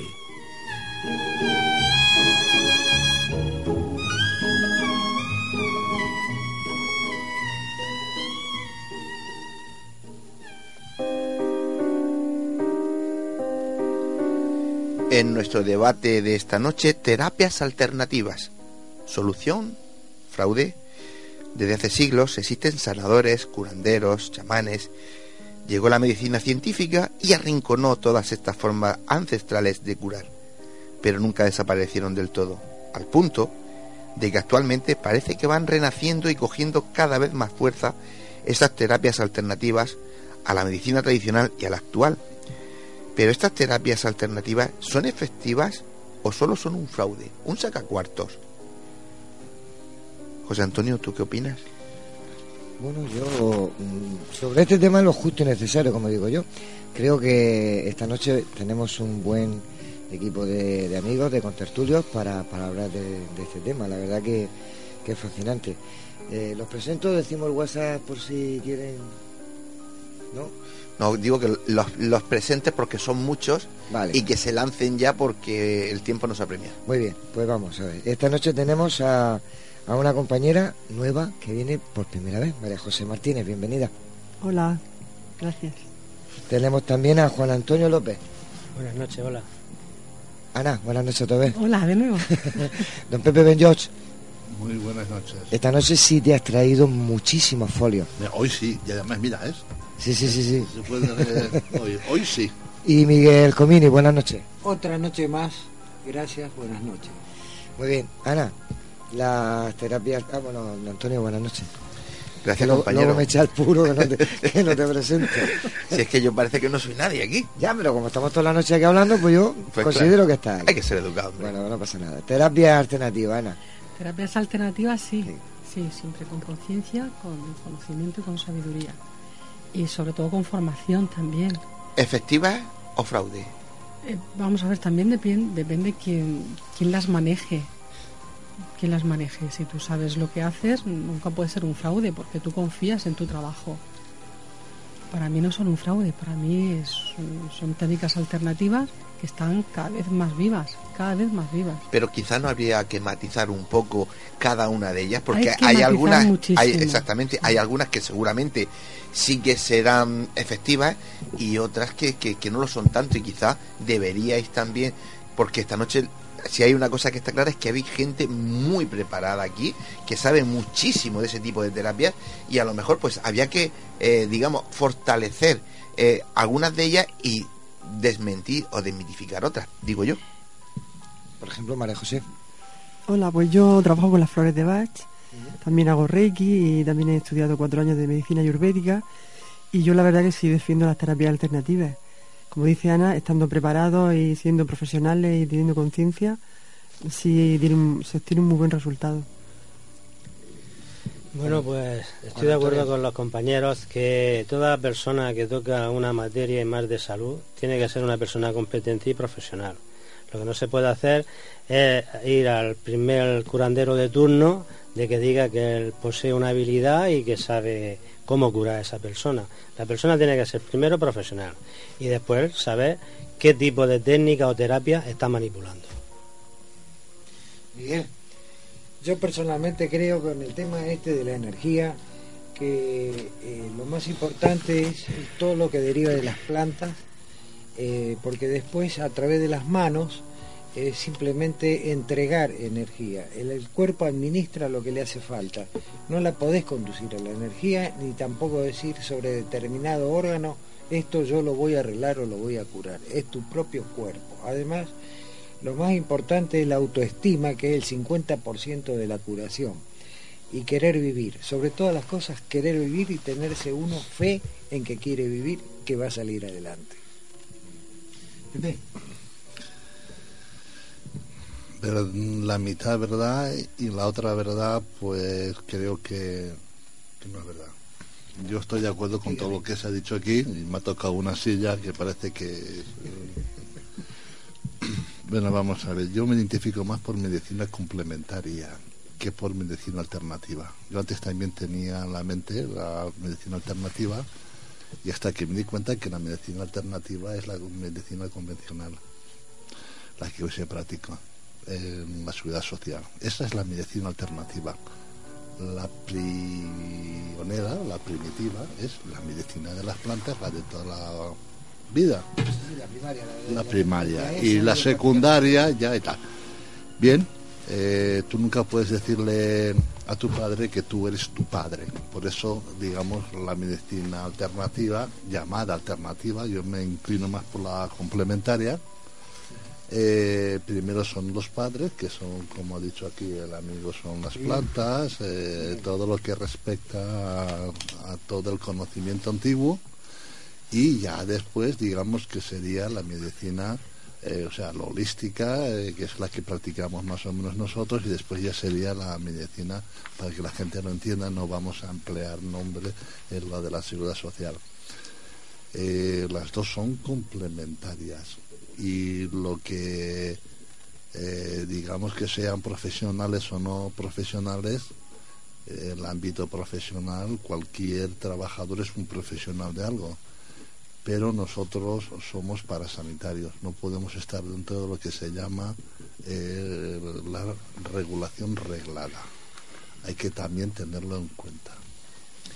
Bien, eh, yo contemplo las dos medicinas como una sola.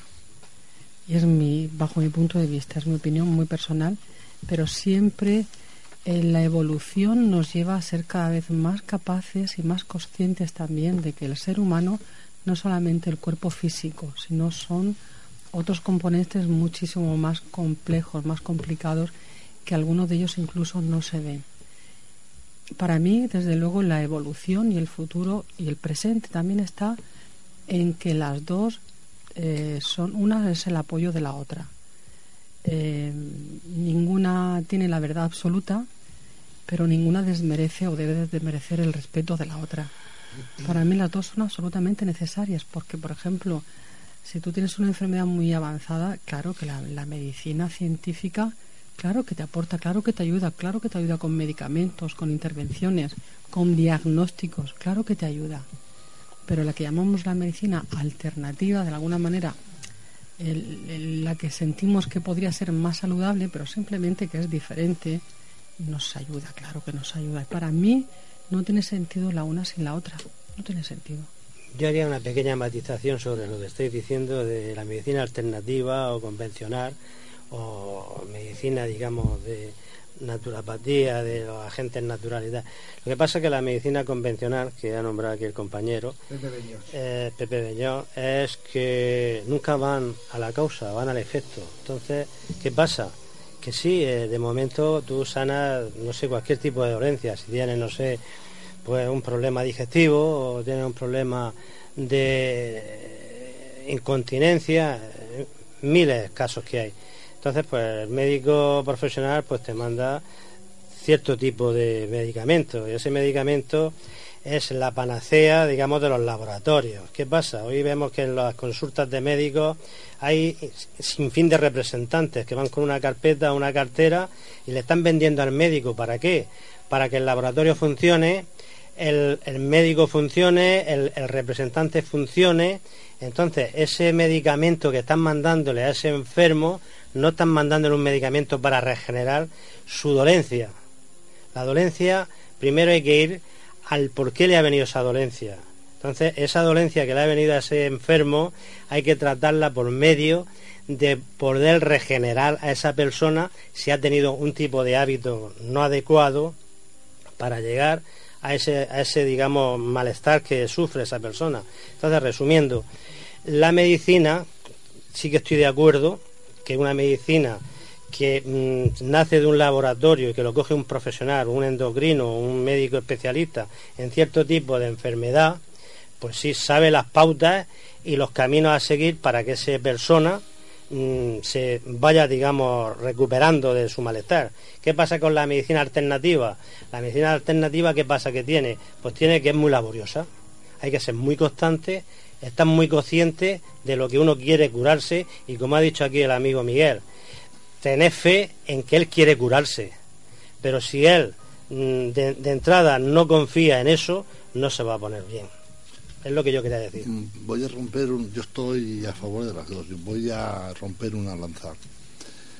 Vamos a explicarle, José Antonio, María José, a nosotros que estamos aquí, a una persona en una fase de, mm, eh, de alguna enfermedad eh, que te pueda poner los pelos de punta. Una enfermedad cualquiera, una hepatitis, eh, digamos, ya bastante avanzada, eh, con posibilidad de trasplante eh, por decir solamente esto, ¿no? Un hígado.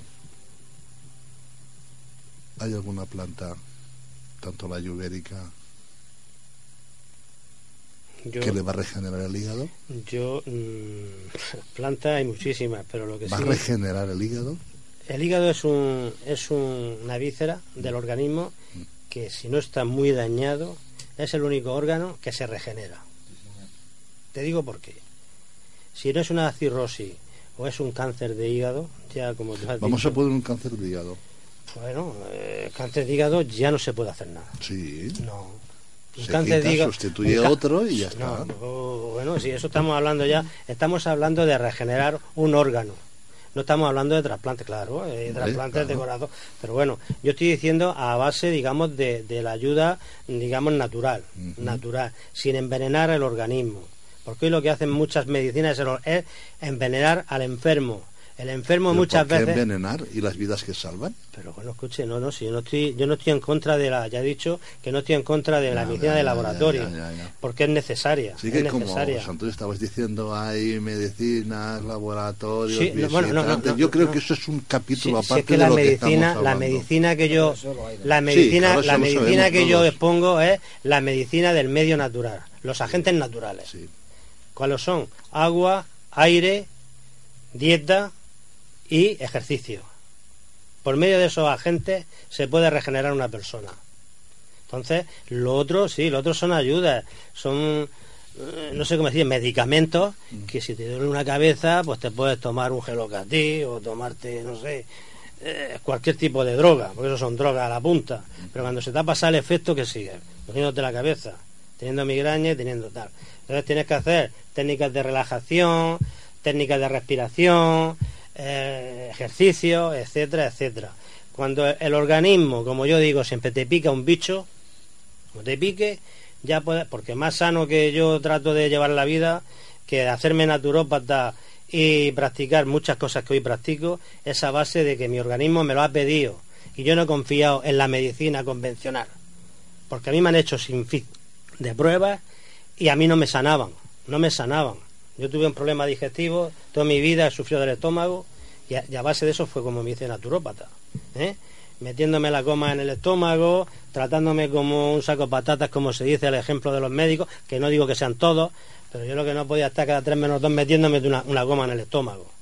Entonces que empecé por una dieta, una dieta que fuera arreglado a lo que asimilaba mi organismo, porque la salud en una persona es la naturaleza. Hay quien dice, mira, va por ahí despechugado, cómo fuma, cómo bebe. Pues se maltrata su organismo y sin embargo a lo mejor se hace longevo, vive 80, 90 años. Y uno que está a pico rollo, como yo digo, pues, pues- pues no puede abrir una ventana porque se resfría.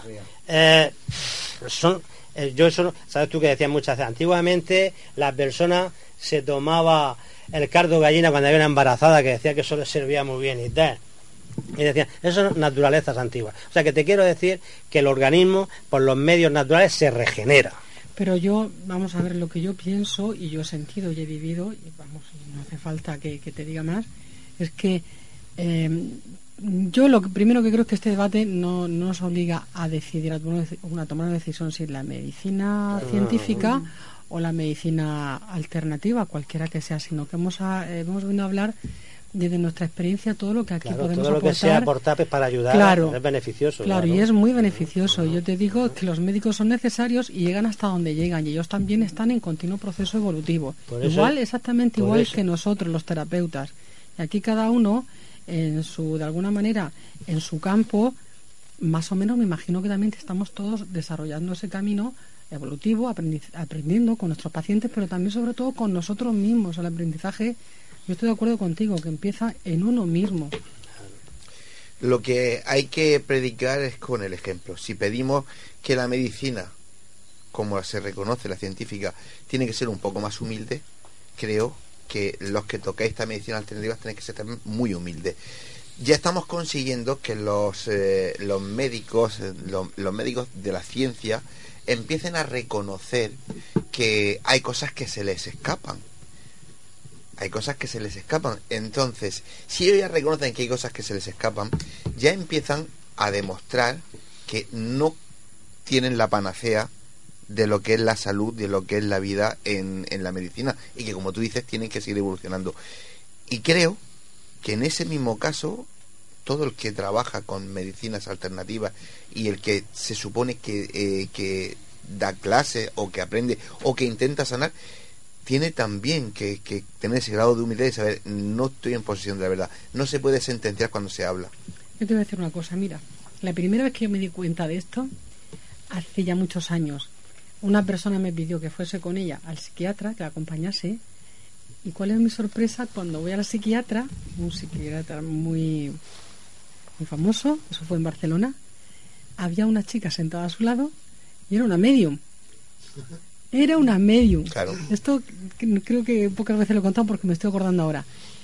Y hace poco, esta tarde por ejemplo, yo he acompañado a mi hermana a la consulta del médico y en el gabinete pues ya tienen personas que hacen meditación, relajación ¿Por qué? Porque ya sabemos todos que la meditación, por ejemplo, y la relajación es una herramienta muy beneficiosa a cualquier tipo de, para cualquier tipo de enfermo.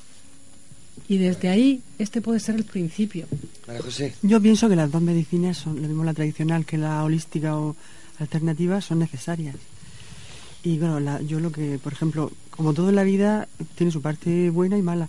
De la tradicional, yo lo que no me gusta, por ejemplo, es que solamente se, como decía José Antonio, creo que se llama, que se basan, se basan en, los síntomas solamente, en los síntomas pero no, no ven a la persona de forma, no ven el origen del problema y no ven como, como en la medicina holística o alternativa, no ven a la persona de forma global y la estudian que, y para ver el, origen del problema, que es lo importante.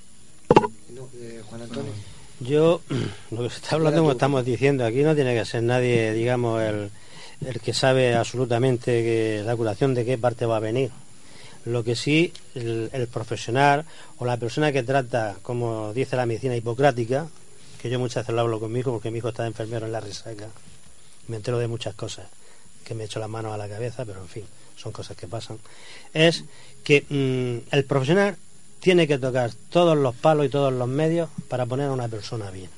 Vaya, como ha dicho Ángel el amigo, de la manera que vaya ¿Qué tienes que hacer? Practicar lo que hacen los indios, masticar una hierba porque se va a poner bien, pues te la comes y se la mastica y se la pones en la boca.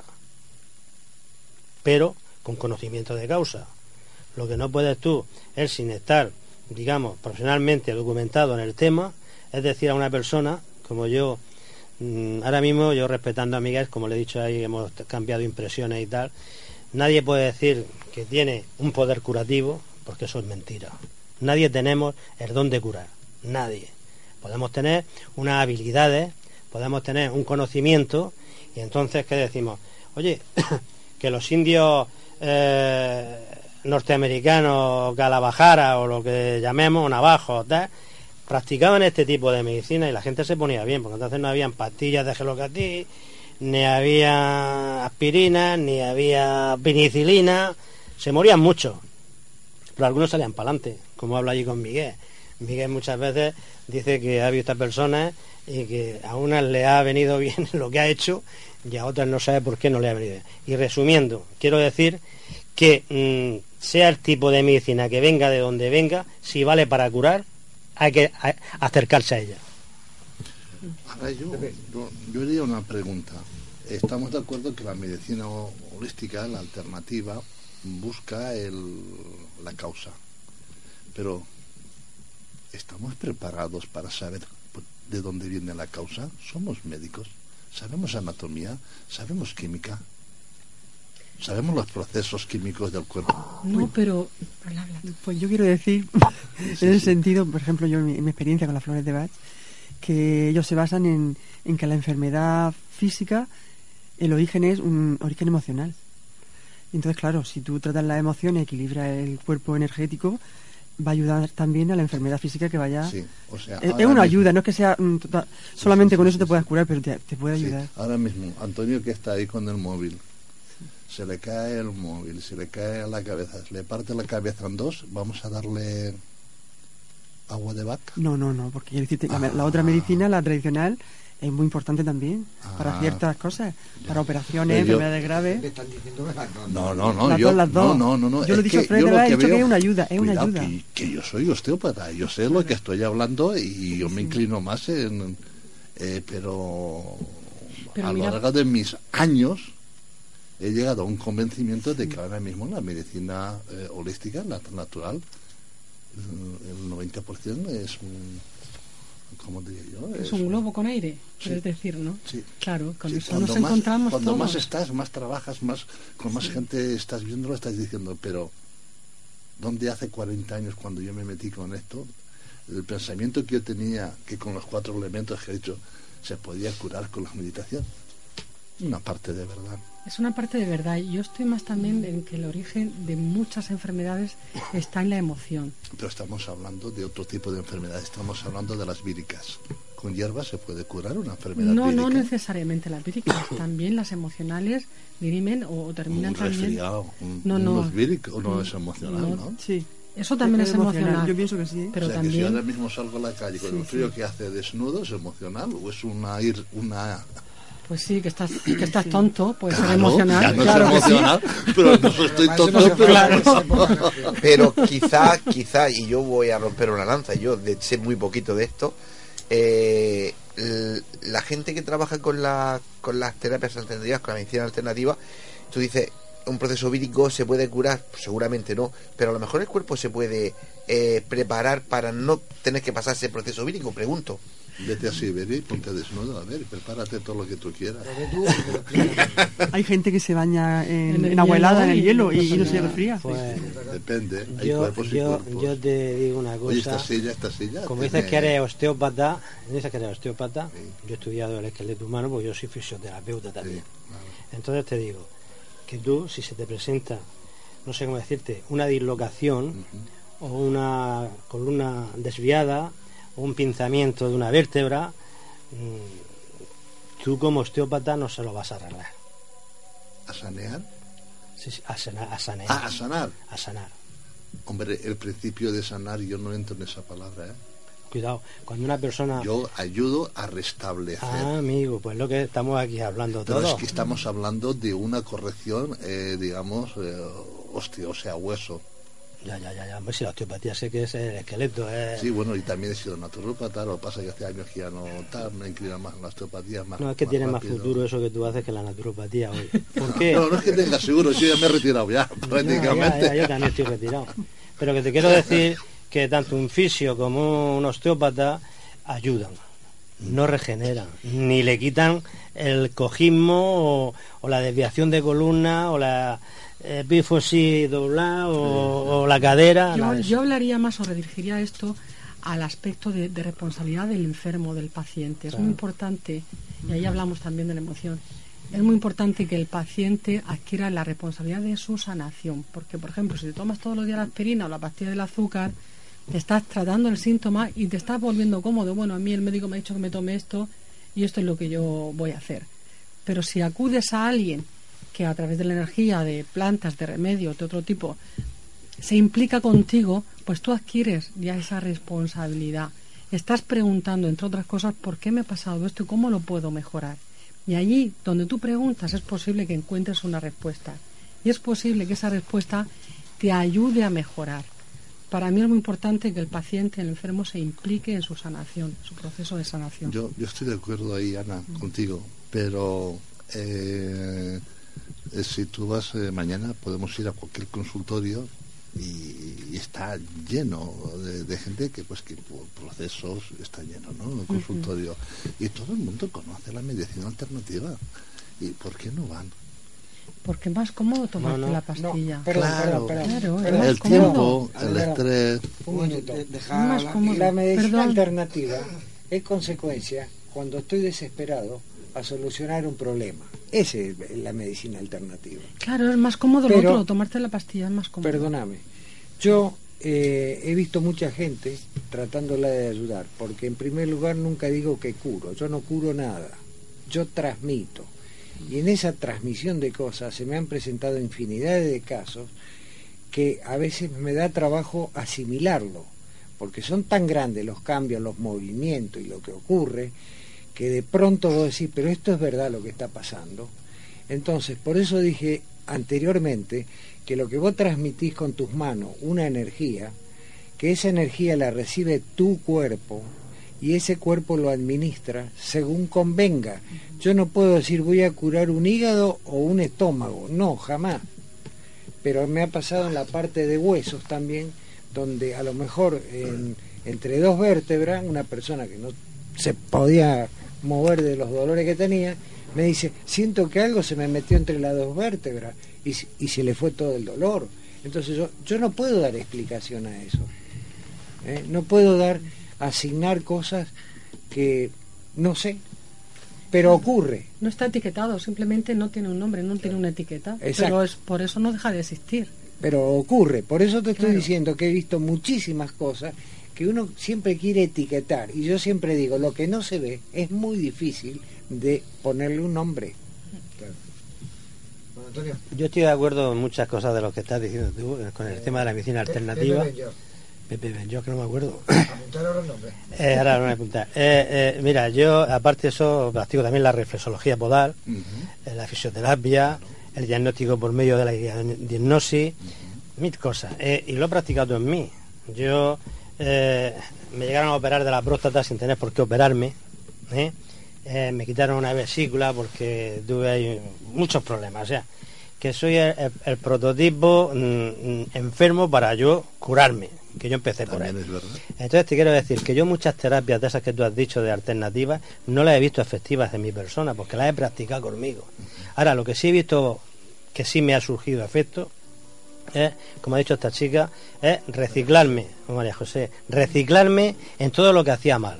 Primero, no comía bien, eso para empezar. Ahí estamos de acuerdo, 100%. Eh, entonces ya estamos hablando de la terapia alternativa, en la cosa del medio natural que a mí me va a regenerar mi mal funcionamiento orgánico. ¿Por qué? Porque el, el primero que sufre el desarreglo soy yo por no cuidarme. Por eso te he dicho que sí que tienes en parte razón, que si sé que uno se parte la cabeza, no le voy a poder pegar la cabeza, se la ha partido. O sea que, como eso que dicen de que el Señor hacía milagros y tal, yo no lo he visto. Me lo creo, porque a lo mejor lo pone ahí, ¿no? pero el milagro Entonces estamos de acuerdo y cambiamos el nombre de alternativa en complementaria. Sí, en parte ya te he dicho que te doy la razón. A mí cómo se llame, si no, no, igual no, no, no influye mucho en la cabeza qué no? De- del paciente. Estamos hablando en la cabeza, en la psique del paciente influye. Y a mí me lo demostraron en Canadá en el año 97. Tienes razón, ¿no? Si es que alternativa, alternativa es decir que ya no tiene Ya- solución ya no tengo con una, que cojo la otra. Lo que complementaria Sí. siempre va a unir. Siempre va a sumar. Siempre va a sumar. Sí, en cuanto al paciente te doy toda la razón. Yo pienso también. Porque así. eh, no te estamos hablando entre profesionales, pero uh, no- nos hemos puesto lo que tú decías, en la parte médica, o sea, en lo que también decía en la parte médica. Aquí estamos hablando para los que nos, nos están escuchando, para Claro. los pacientes. María José. Sí, yo quería apoyar lo que te- decía José Antonio también y Ana también ha dicho, o Juan Antonio, de que a veces no somos responsables de nuestra salud. No nos cuidamos y, y luego queremos eh, que el médico venga con una pastilla y ya nos sane. Eso no. Entonces tenemos que ser conscientes y cuidarnos. Entonces, claro, la medicina complementaria, como dice José de Belloc, pues nos puede ayudar a eso, a cuidarnos en todos los sentidos. Lo que pasa es que eh, yo como profano, que yo de esto no sé, es que, a ver, una persona se encuentra enferma, ¿no? Y se va, es que como el- la seguridad social no me fío de ella, me voy a un médico privado a que me mire, pero como resulta que quizá no sea suficiente, me voy a un a uno como Pepe ha dicho complementario, ¿no? Leche, eh, cobra el privado, cobra el otro, cobra todo el mundo y, y realmente la gente no tiene a lo mejor ese dinero y tiene que decidir por una, ¿sabes? Y claro, el Galimatías es eh, por cuál te decides. yo siempre recomiendo por la seguridad social. Y ¿Verdad? después ya a la otra. José, Yo ¿está- también. ¿estás de acuerdo con una cosa que te voy a decir? Cuando un enfermo está muy enfermo, yo creo que los compañeros también, muy enfermo, muy enfermo. Yo lo, lo he experimentado los que han ido a verme. Muy enfermo, muy enfermo. Le dices, eh, tómate esto. Que eso se llama el efecto placebo, tanto en la pastilla como en la hierba, como en una terapia. Y el hombre va que cree que tú lo vas a poner bien. Entonces, yo he puesto al enfermo, como a mí me han enseñado en la escuela ¿eh? de medicina natural, yo estuve en la escuela de Sagrera Ferrandi en Barcelona, haciendo el curso de fisioterapeuta y de naturópata. Y entonces a mí lo que me explicaron fue una cosa muy clara, que muchas veces mm, que oímos a un médico hablarte fuerte o, o que a lo mejor te resulta desagradable decirte las cosas como hay que decírselas a un enfermo, porque la persona que está enferma hay que hablarle claro, no hay que engañarla. Hay que sentarla de ti, delante de ti, mirarle los ojos, si es, si es un fumador, si es una persona alcohólica, si es una persona que trasnocha, mm, que no vas a ni hasta por casa para dormir una noche, pues le tienes que decir, mira, antes de que yo te mande nada de nada, quítate esto, esto, esto y esto. Mientras eso yo no te voy a mandar nada, porque lo que te mande no te va a hacer efecto. O sea que te quiero decir a lo que estamos hablando, que varas mágicas y medicina mágica no hay. No existe. ¿Me explico? Pero es que los médicos también hacen eso. Voy a ponerte un ejemplo muy cortito. Mm, me voy a poner yo en primera persona. El viernes a las 5 menos cuarto. Me despierto. Aquí está pasando algo. Me recorría pues un frío de la espalda por todas partes, para arriba, para abajo, por los brazos, de mitad de la espalda. Me pongo, me mido la tensión, casi 18 y casi 12. ¿Me voy a un naturopata o me voy a urgencias? Urgencia. En ese momento está claro. Y luego, con lo que me han envenenado, que es lo que a mí me han parado y me han devuelto otra vez, digamos, el equilibrio, después me tomaré mi boldo, mi cola de caballo, para eliminar la química que mi cuerpo ha sumido. Y Pues si en ese momento saber qué ha está, pasado, pues mucho mejor. pues lógico, eh, el puñetero estrés. Ahora, de aquí, quien de todo el mundo mañana no va a trabajar, porque todos estamos estresados. O lo que nos están oyendo. Es, Es- la puñetera, es la puñetera política, es la puñetera sociedad que te van metiendo, y metiendo, y metiendo, y metiendo y te van creando, y volvemos al principio del Génesis, te van creando en una sociedad enfermiza. Y ahora sí que entra lo que decía Juan Antonio, el interés de la farmacopea. Eso es otro mundo aparte, lo de la farmacéutica. Es el interés. Pero yo, sigo sien- yo sigo pensando que nosotros deberíamos ya de adquirir esa responsabilidad al margen de la, de la farmacia, al, al margen de los productos también de la parafarmacia, que también son productos ya necesarios. Y al margen de todo eso y empezar por intentar tener una vida propia, no la que te digan que tienes que vivir, sino tu vida propia. Y sobre todo creando momentos de alegría y felicidad para ti y para los que están en tu entorno y empezar a hacernos responsables de nuestra salud, en todos los sentidos, salud mental, salud de sentimientos, salud de emociones. Dime. Lo que ocurre para hacer que ocurra eso que vos estás diciendo, lo importante es que tenés que tener la libertad de pensar. Y la libertad de pensar cada vez está más rodeada por el entorno. Entonces vos crees que sos libre de pensar y tomar decisiones y no es así. No, yo sé que no es así, pero lo intento por lo menos. Por lo menos lo intento. Es que no Hoy es- no voy a juzgar. Le- Hoy no voy a tener pensamiento negativo. Hoy voy a intentar pasarlo bien. Hoy mis palabras van a ser bellas, hermosas, hablarán de lo divino y de lo humano, pero no juzgaré a nadie, tampoco me juzgaré Pero, a mí perdón, misma. el problema no es Hay muchas negativo fórmulas. o positivo. El problema es que yo abro la puerta de mi casa o hago esto o hago aquello y la persona esa que no sabe qué es lo negativo o lo positivo, el problema es no es ese, el problema es la libertad de pensar, de ser dueño de mí mismo, poder decir lo que pienso y resulta que todo eso está cerrado porque la televisión, los medios, los periódicos de alguna forma confabulan la medicina exactamente lo mismo. Entonces, por más positivo o negativo, no pasa por ahí. Pasa por decir, yo soy dueño de pensar, tomar mis decisiones y, a- y dirigir los pasos hacia donde quiero ir. Si no, no llegas nunca.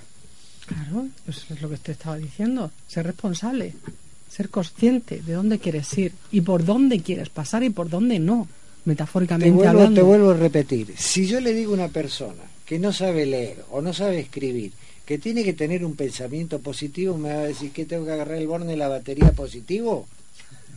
No. Tú te puedes expresar como quieras. Muy bueno, No, muy no, bueno, no, Tú te puedes expresar como te quieras, pero que- tendrás que expresarte de modo que esa persona con la que estás hablando te comprenda, porque No, para eso estamos- sirve el lenguaje y la comunicación. acá a muchas personas que no conocemos. Ah, Pero no estamos pasando consulta con estas personas. No, no es consulta, Estamos es- es que haciendo entiendan un- que- algo parecido a un debate. Claro, lo importante, ¿sabes qué? Que la gente pueda entender, asimilar, decidir y manejarse, tomar conocimiento. Eso es lo Pero importante. Miguel, la gente sabe desde pequeñita, porque lo han enseñado nuestros padres, qué es lo que está bien y lo que está mal. Si tú tienes una vida en la que te riges simplemente por ese principio de hacer lo que está bien y dejar que los otros hagan contigo lo que está bien, ya tienes mucho ganado.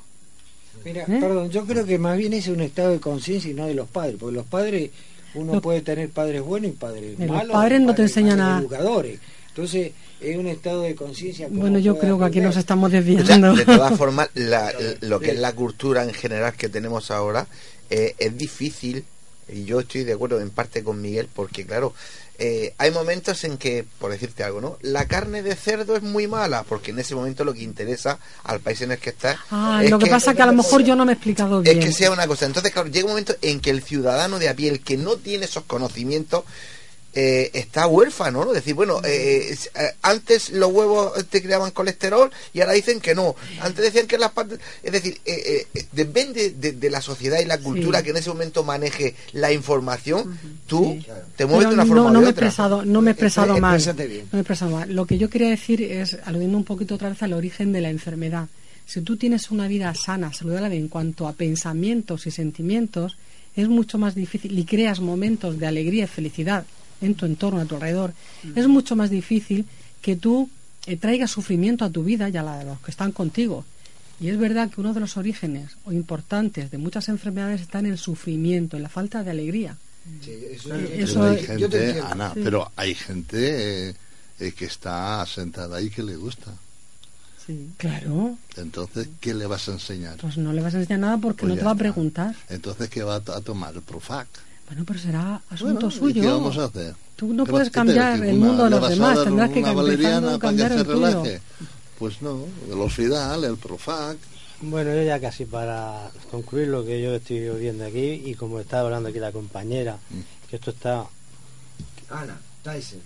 Ana, Ana. Ana, mi- Ana. Perdón. que los oyentes, es que lo- cuando tú dices amiga, que los no, oyentes no tú saben quién la señalas con el dedo, pero el que nos está viendo no sabe quién es. No, Por eso yo insisto tanto con el nombre. Ya, ya, es la falta de costumbre, es la No, no falta de costumbre. cuando llevemos 300 Eh, programas más aprendemos. Que yo quería resumir esto con lo que voy a decir. Aquí ha dicho antes José, Bello, es José Bello, ya me lo estoy aprendiendo. Bueno, como no somos amigos, José, cuando seamos ¿Qué? amigos, Pepe. Muy- Claro, de momento, claro. Dice, ¿conoces a fulano? Dice, no. Dice, pero... eh, eh, lo has- dice, dice, ¿conoces a fulano? Dice, sí. Dice, ¿lo has tratado? Dice, no. Dice, tú no lo conoces. yo a ti te, Ah, sí, te sí, conozco sí. ahora mismo, pero no te he tratado. Entonces, para resumir, lo que yo quería decir, que mm, esta- estamos viviendo en una sociedad de consumo que aunque no queramos estamos metidos en una vida estrésica, o sea, estresados. ¿Qué pasa? Que cuando llegas al profesional del médico le dices, oye, es que yo tengo mm, dolor de jaqueca, o sufro de dolores de estómago, de estreñimiento, de que tal. Bueno, ¿y usted en qué trabaja? Pues mire usted, me levanto a las 6 de la mañana, Si te tengo que abrir la oficina, si te lo preguntan. preguntan. por supuesto. O sea, que mm, el- el- el- eh, la vida que vivimos es así. Entonces, mm, la otra cosa que quería decir, que la apunta aquí por si no, no, no decirla, eh, le dice el terapeuta o el profesional, oye, pues mira, tienes que hacer esto por la mañana, esto al mediodía, esto tal. Entonces, si tienes un sistema de trabajo, que eres un trabajador, pues tú no puedes practicar lo que a ti te está diciendo el, el- el- el profesional, porque te debes al trabajo. Y entonces no te vas a curar por ese medio. Y ya lo último, lo último es eh, sobre, la, sobre las medicinas de, de que si son buenas o si son malas. toda buena, toda medicina provenga de la seguridad social, provenga de los médicos, de los médicos naturistas, de lo que sea, si se toma con conocimiento de causa y quieres ponerte bien. Si no, no te vas a arreglar tú, yo y el que sea. Ya, pero mientras tanto vamos tirando porque mañana a las 8 o a las 6 o a las 9 o a la, eh, tengo que ir a trabajar y mientras me, me, me, mantengo, pues ahí voy tirando hasta que enferme de una enfermedad bastante grave y entonces pues digamos que ya pasamos a una medicina mayor. Lo que hay que hacer es educar a la gente, enseñarle. Y una parábola. Y una parábola. Toda la vida trabajando, no cuidándote para luego no vivir. Efectivamente tú tiras toda la vida trabajando, fumando, bebiendo, trastornando. Cuando sea mayor, está. Y mueres de enfermo, mueres enfermo. De algo tenemos. tenemos Hombre, si te quitan el tabaco, el alcohol. Y, en este caso las mujeres, ¿para qué quieres vivir? Bueno, sí, hay otros medios para disfrutar. Bueno, y lo que no sabemos lo que comemos, que eso, que Bueno, ya si entramos ahí. Si entramos ahí ya lo que comemos. Eso, ya. Eh, yo lo que estoy sacando, queda muy poquito, yo lo que estoy sacando en conclusión de aquí que bueno, que las dos medicinas son, medicinas son complementarias y, que tener una vida sana dentro de lo que podamos cada uno. Yo voy a decir una cosa eh, de lo que ha dicho Juan Antonio. Eh, sí es verdad que a veces no tenemos el trabajo adecuado para hacer lo que nos están mandando, ¿vale? Pero es que el que más, el que más o el que menos no hemos encontrado en esa tesitura. Y, y yo lo tuve muy claro, cuando me pasó hacía muchísimos años. Yo era de los que me levantaba a las 8 de la mañana y llegaba a mi casa a la una de la noche a, comerme un plato de lenteja o un plato de cocido. Imagínate. Cuando me lo comía. cuando me lo comía. Entonces yo tuve que costar eso. Lamentablemente dejé el trabajo. Porque era o yo el trabajo. Y eso es así de sencillo. Si por causa de mi trabajo, de mi estrés, me voy para el otro lado, pues no, me quedo donde estoy y cambio de trabajo. Eso es así. ¿No, Antonio? Pues, hombre, lógicamente cualquier persona, si tiene que decir entre morirse o vivir, imagino que por egoísmo pedirá vivir, ¿no? A otra cosa sería preguntarle a tu mujer qué prefería, no sé. No, le pregunto a mi mujer porque ya sabemos la respuesta. Ahí tienes que me deje el trabajo. Pero ahí tienes una vida o dos muertes. ¿Perdón? Ahí tienes una vida o dos muertes. ¿Cómo dos muertes? Porque si te dejas el trabajo, tú vives. Sí. Y, te dejas una muerte que es el trabajo, que es la que te está matando, para vivir. Pero si te, te dejas el trabajo, hoy en día, ¿dónde vas a trabajar? Te mueres de hambre. Ya tienes dos muertes y una vida. No, no, no, Lo que, lo que, no, no, no, no, cuidado. Tú puedes, día no está no, no, puedes trabajar donde quieras. Y a, consecuencia de lo que te ocurre, sabes que no puedes, por ejemplo, eh, eh, vivir con estrés, que tienes cuando uno cae malo tiene que quedarse en la cama cuando tiene fiebre y no tomarse dos pastillas y salir corriendo como hacemos la mayoría y comer como mínimo un plato de comida caliente al día. Si tú, si no, no, hombre, aquí estoy yo, desde 25 hasta 50. He pasado 25, 27 años y a mí no me ha vuelto a ver la cara el médico. Me lo dijo, dice, ¿se cuida usted esas tres cosas? Porque no está estado de alta en la ciudad social. Bueno, sí, sí, sí, Pero sí es muy importante lo que ha dicho también Ana, y ya estamos para terminar, que eh, hay, hay, que estar siempre positivo, hay que estar con esa energía positiva y haciendo cosas positivas. Si supiera la gente lo importante que es eso, ya no solamente para relacionarse con la gente, sino para nosotros mismos. Y es verdad, ¿eh? O por lo menos rodearse con gente que todos los días te den cosas positivas como que sí uno tiene que tener proyectos e ilusiones en la vida porque si no es que de alguna manera te mueres te vas muriendo poco ¿Qué a segregamos? ¿Qué segregamos cuando somos felices? Pues la serotonina y otras cosas más ¿no? que es la droga la felicidad y, la droga cuando tú te pegas el chute de claro, que está pues eso lo mismo ¿y por qué te lo prohíben? Por eso, porque ser feliz, Porque ser feliz es bueno para la sociedad. pierden dinero. Pues eh, como estáis diciendo, y aquí acabamos, eh, la clave, la panacea de todo es ser feliz. Que muchísimas gracias a todos por haber estado con nosotros, los que nos están escuchando. Juan Antonio, María José, Ana, Pepe, Miguel, José Antonio, Juanma, Paco y toda la gente que hay fuera esperándonos y escuchando el programa que hasta aquí hemos llegado. Muy bien. que dale marcha que nos vamos. Te lo guardas para la semana que viene. para la semana que viene. hay, que hay que reciclar. ya no me traigo más Bueno, Pepe, toda la información la, la, pueden seguir en nuestro Facebook, Nemesis Radio. Tenemos un email, nemesisradio.canalmurcia.com y tanto en el Facebook como en el correo electrónico y como en el WhatsApp podéis dejarnos vuestros mensajes con cualquier cosa que queráis contarnos.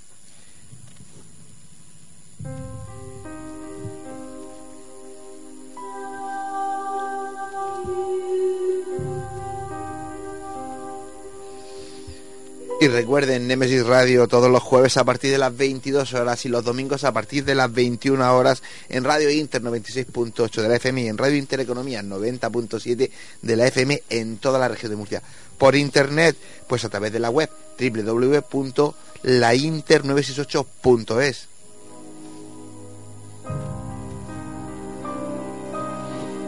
No olvidéis que nuestras voces viajan ya por el universo.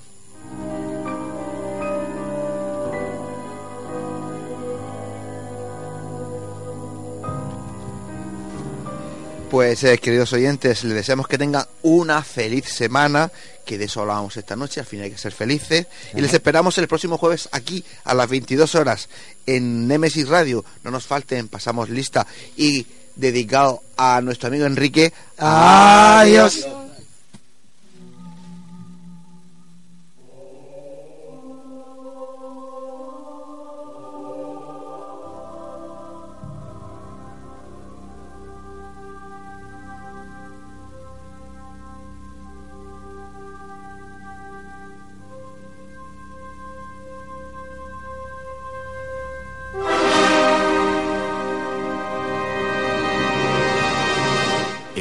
solos en el universo? ¿Quiénes son los verdaderos artífices de las pirámides? ¿Hay vida extraterrestre?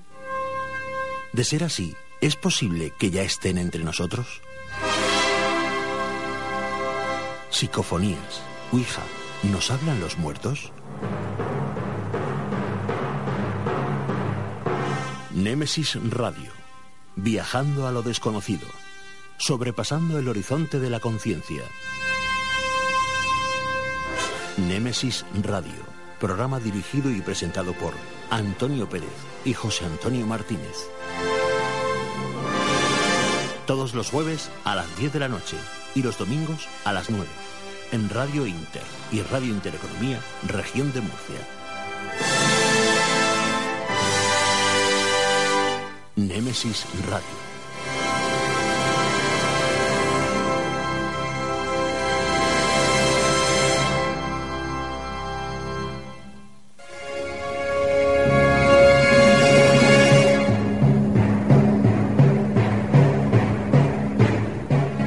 Llega Plastic Murcia, la academia oficial de DJs que hará de ti un DJ profesional. Plastic Murcia, la única academia de DJs con el certificado de reconocimiento técnico oficial de Pioneer DJ. Dale al play de lo que más te gusta. Más info en plasticmurcia.com. No hagas de DJ y sé un DJ.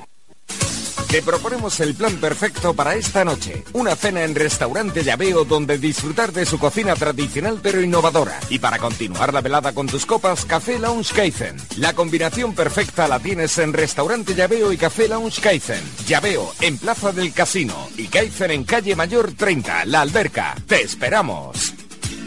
D10 Multimedia. Aprende las técnicas más modernas de producción musical de manos de profesores cualificados. D10 Multimedia, academia certificada por Microfusa, la academia de producción musical más reconocida de España. D10multimedia.com y 968-644-337. Certifícate con D10 Multimedia y sonoriza tu futuro.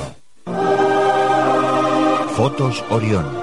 Hay momentos importantes en tu vida que no puedes dejar pasar. Inmortaliza tu evento en fotografía y vídeo con Fotos Orión. Porque las cosas especiales solo ocurren una vez. Fotos Orión. Profesionalidad y confianza. Calle La Gloria, número 32, frente Antiguo Tornel, La Alberca, Murcia. Teléfono 868 94 30 13.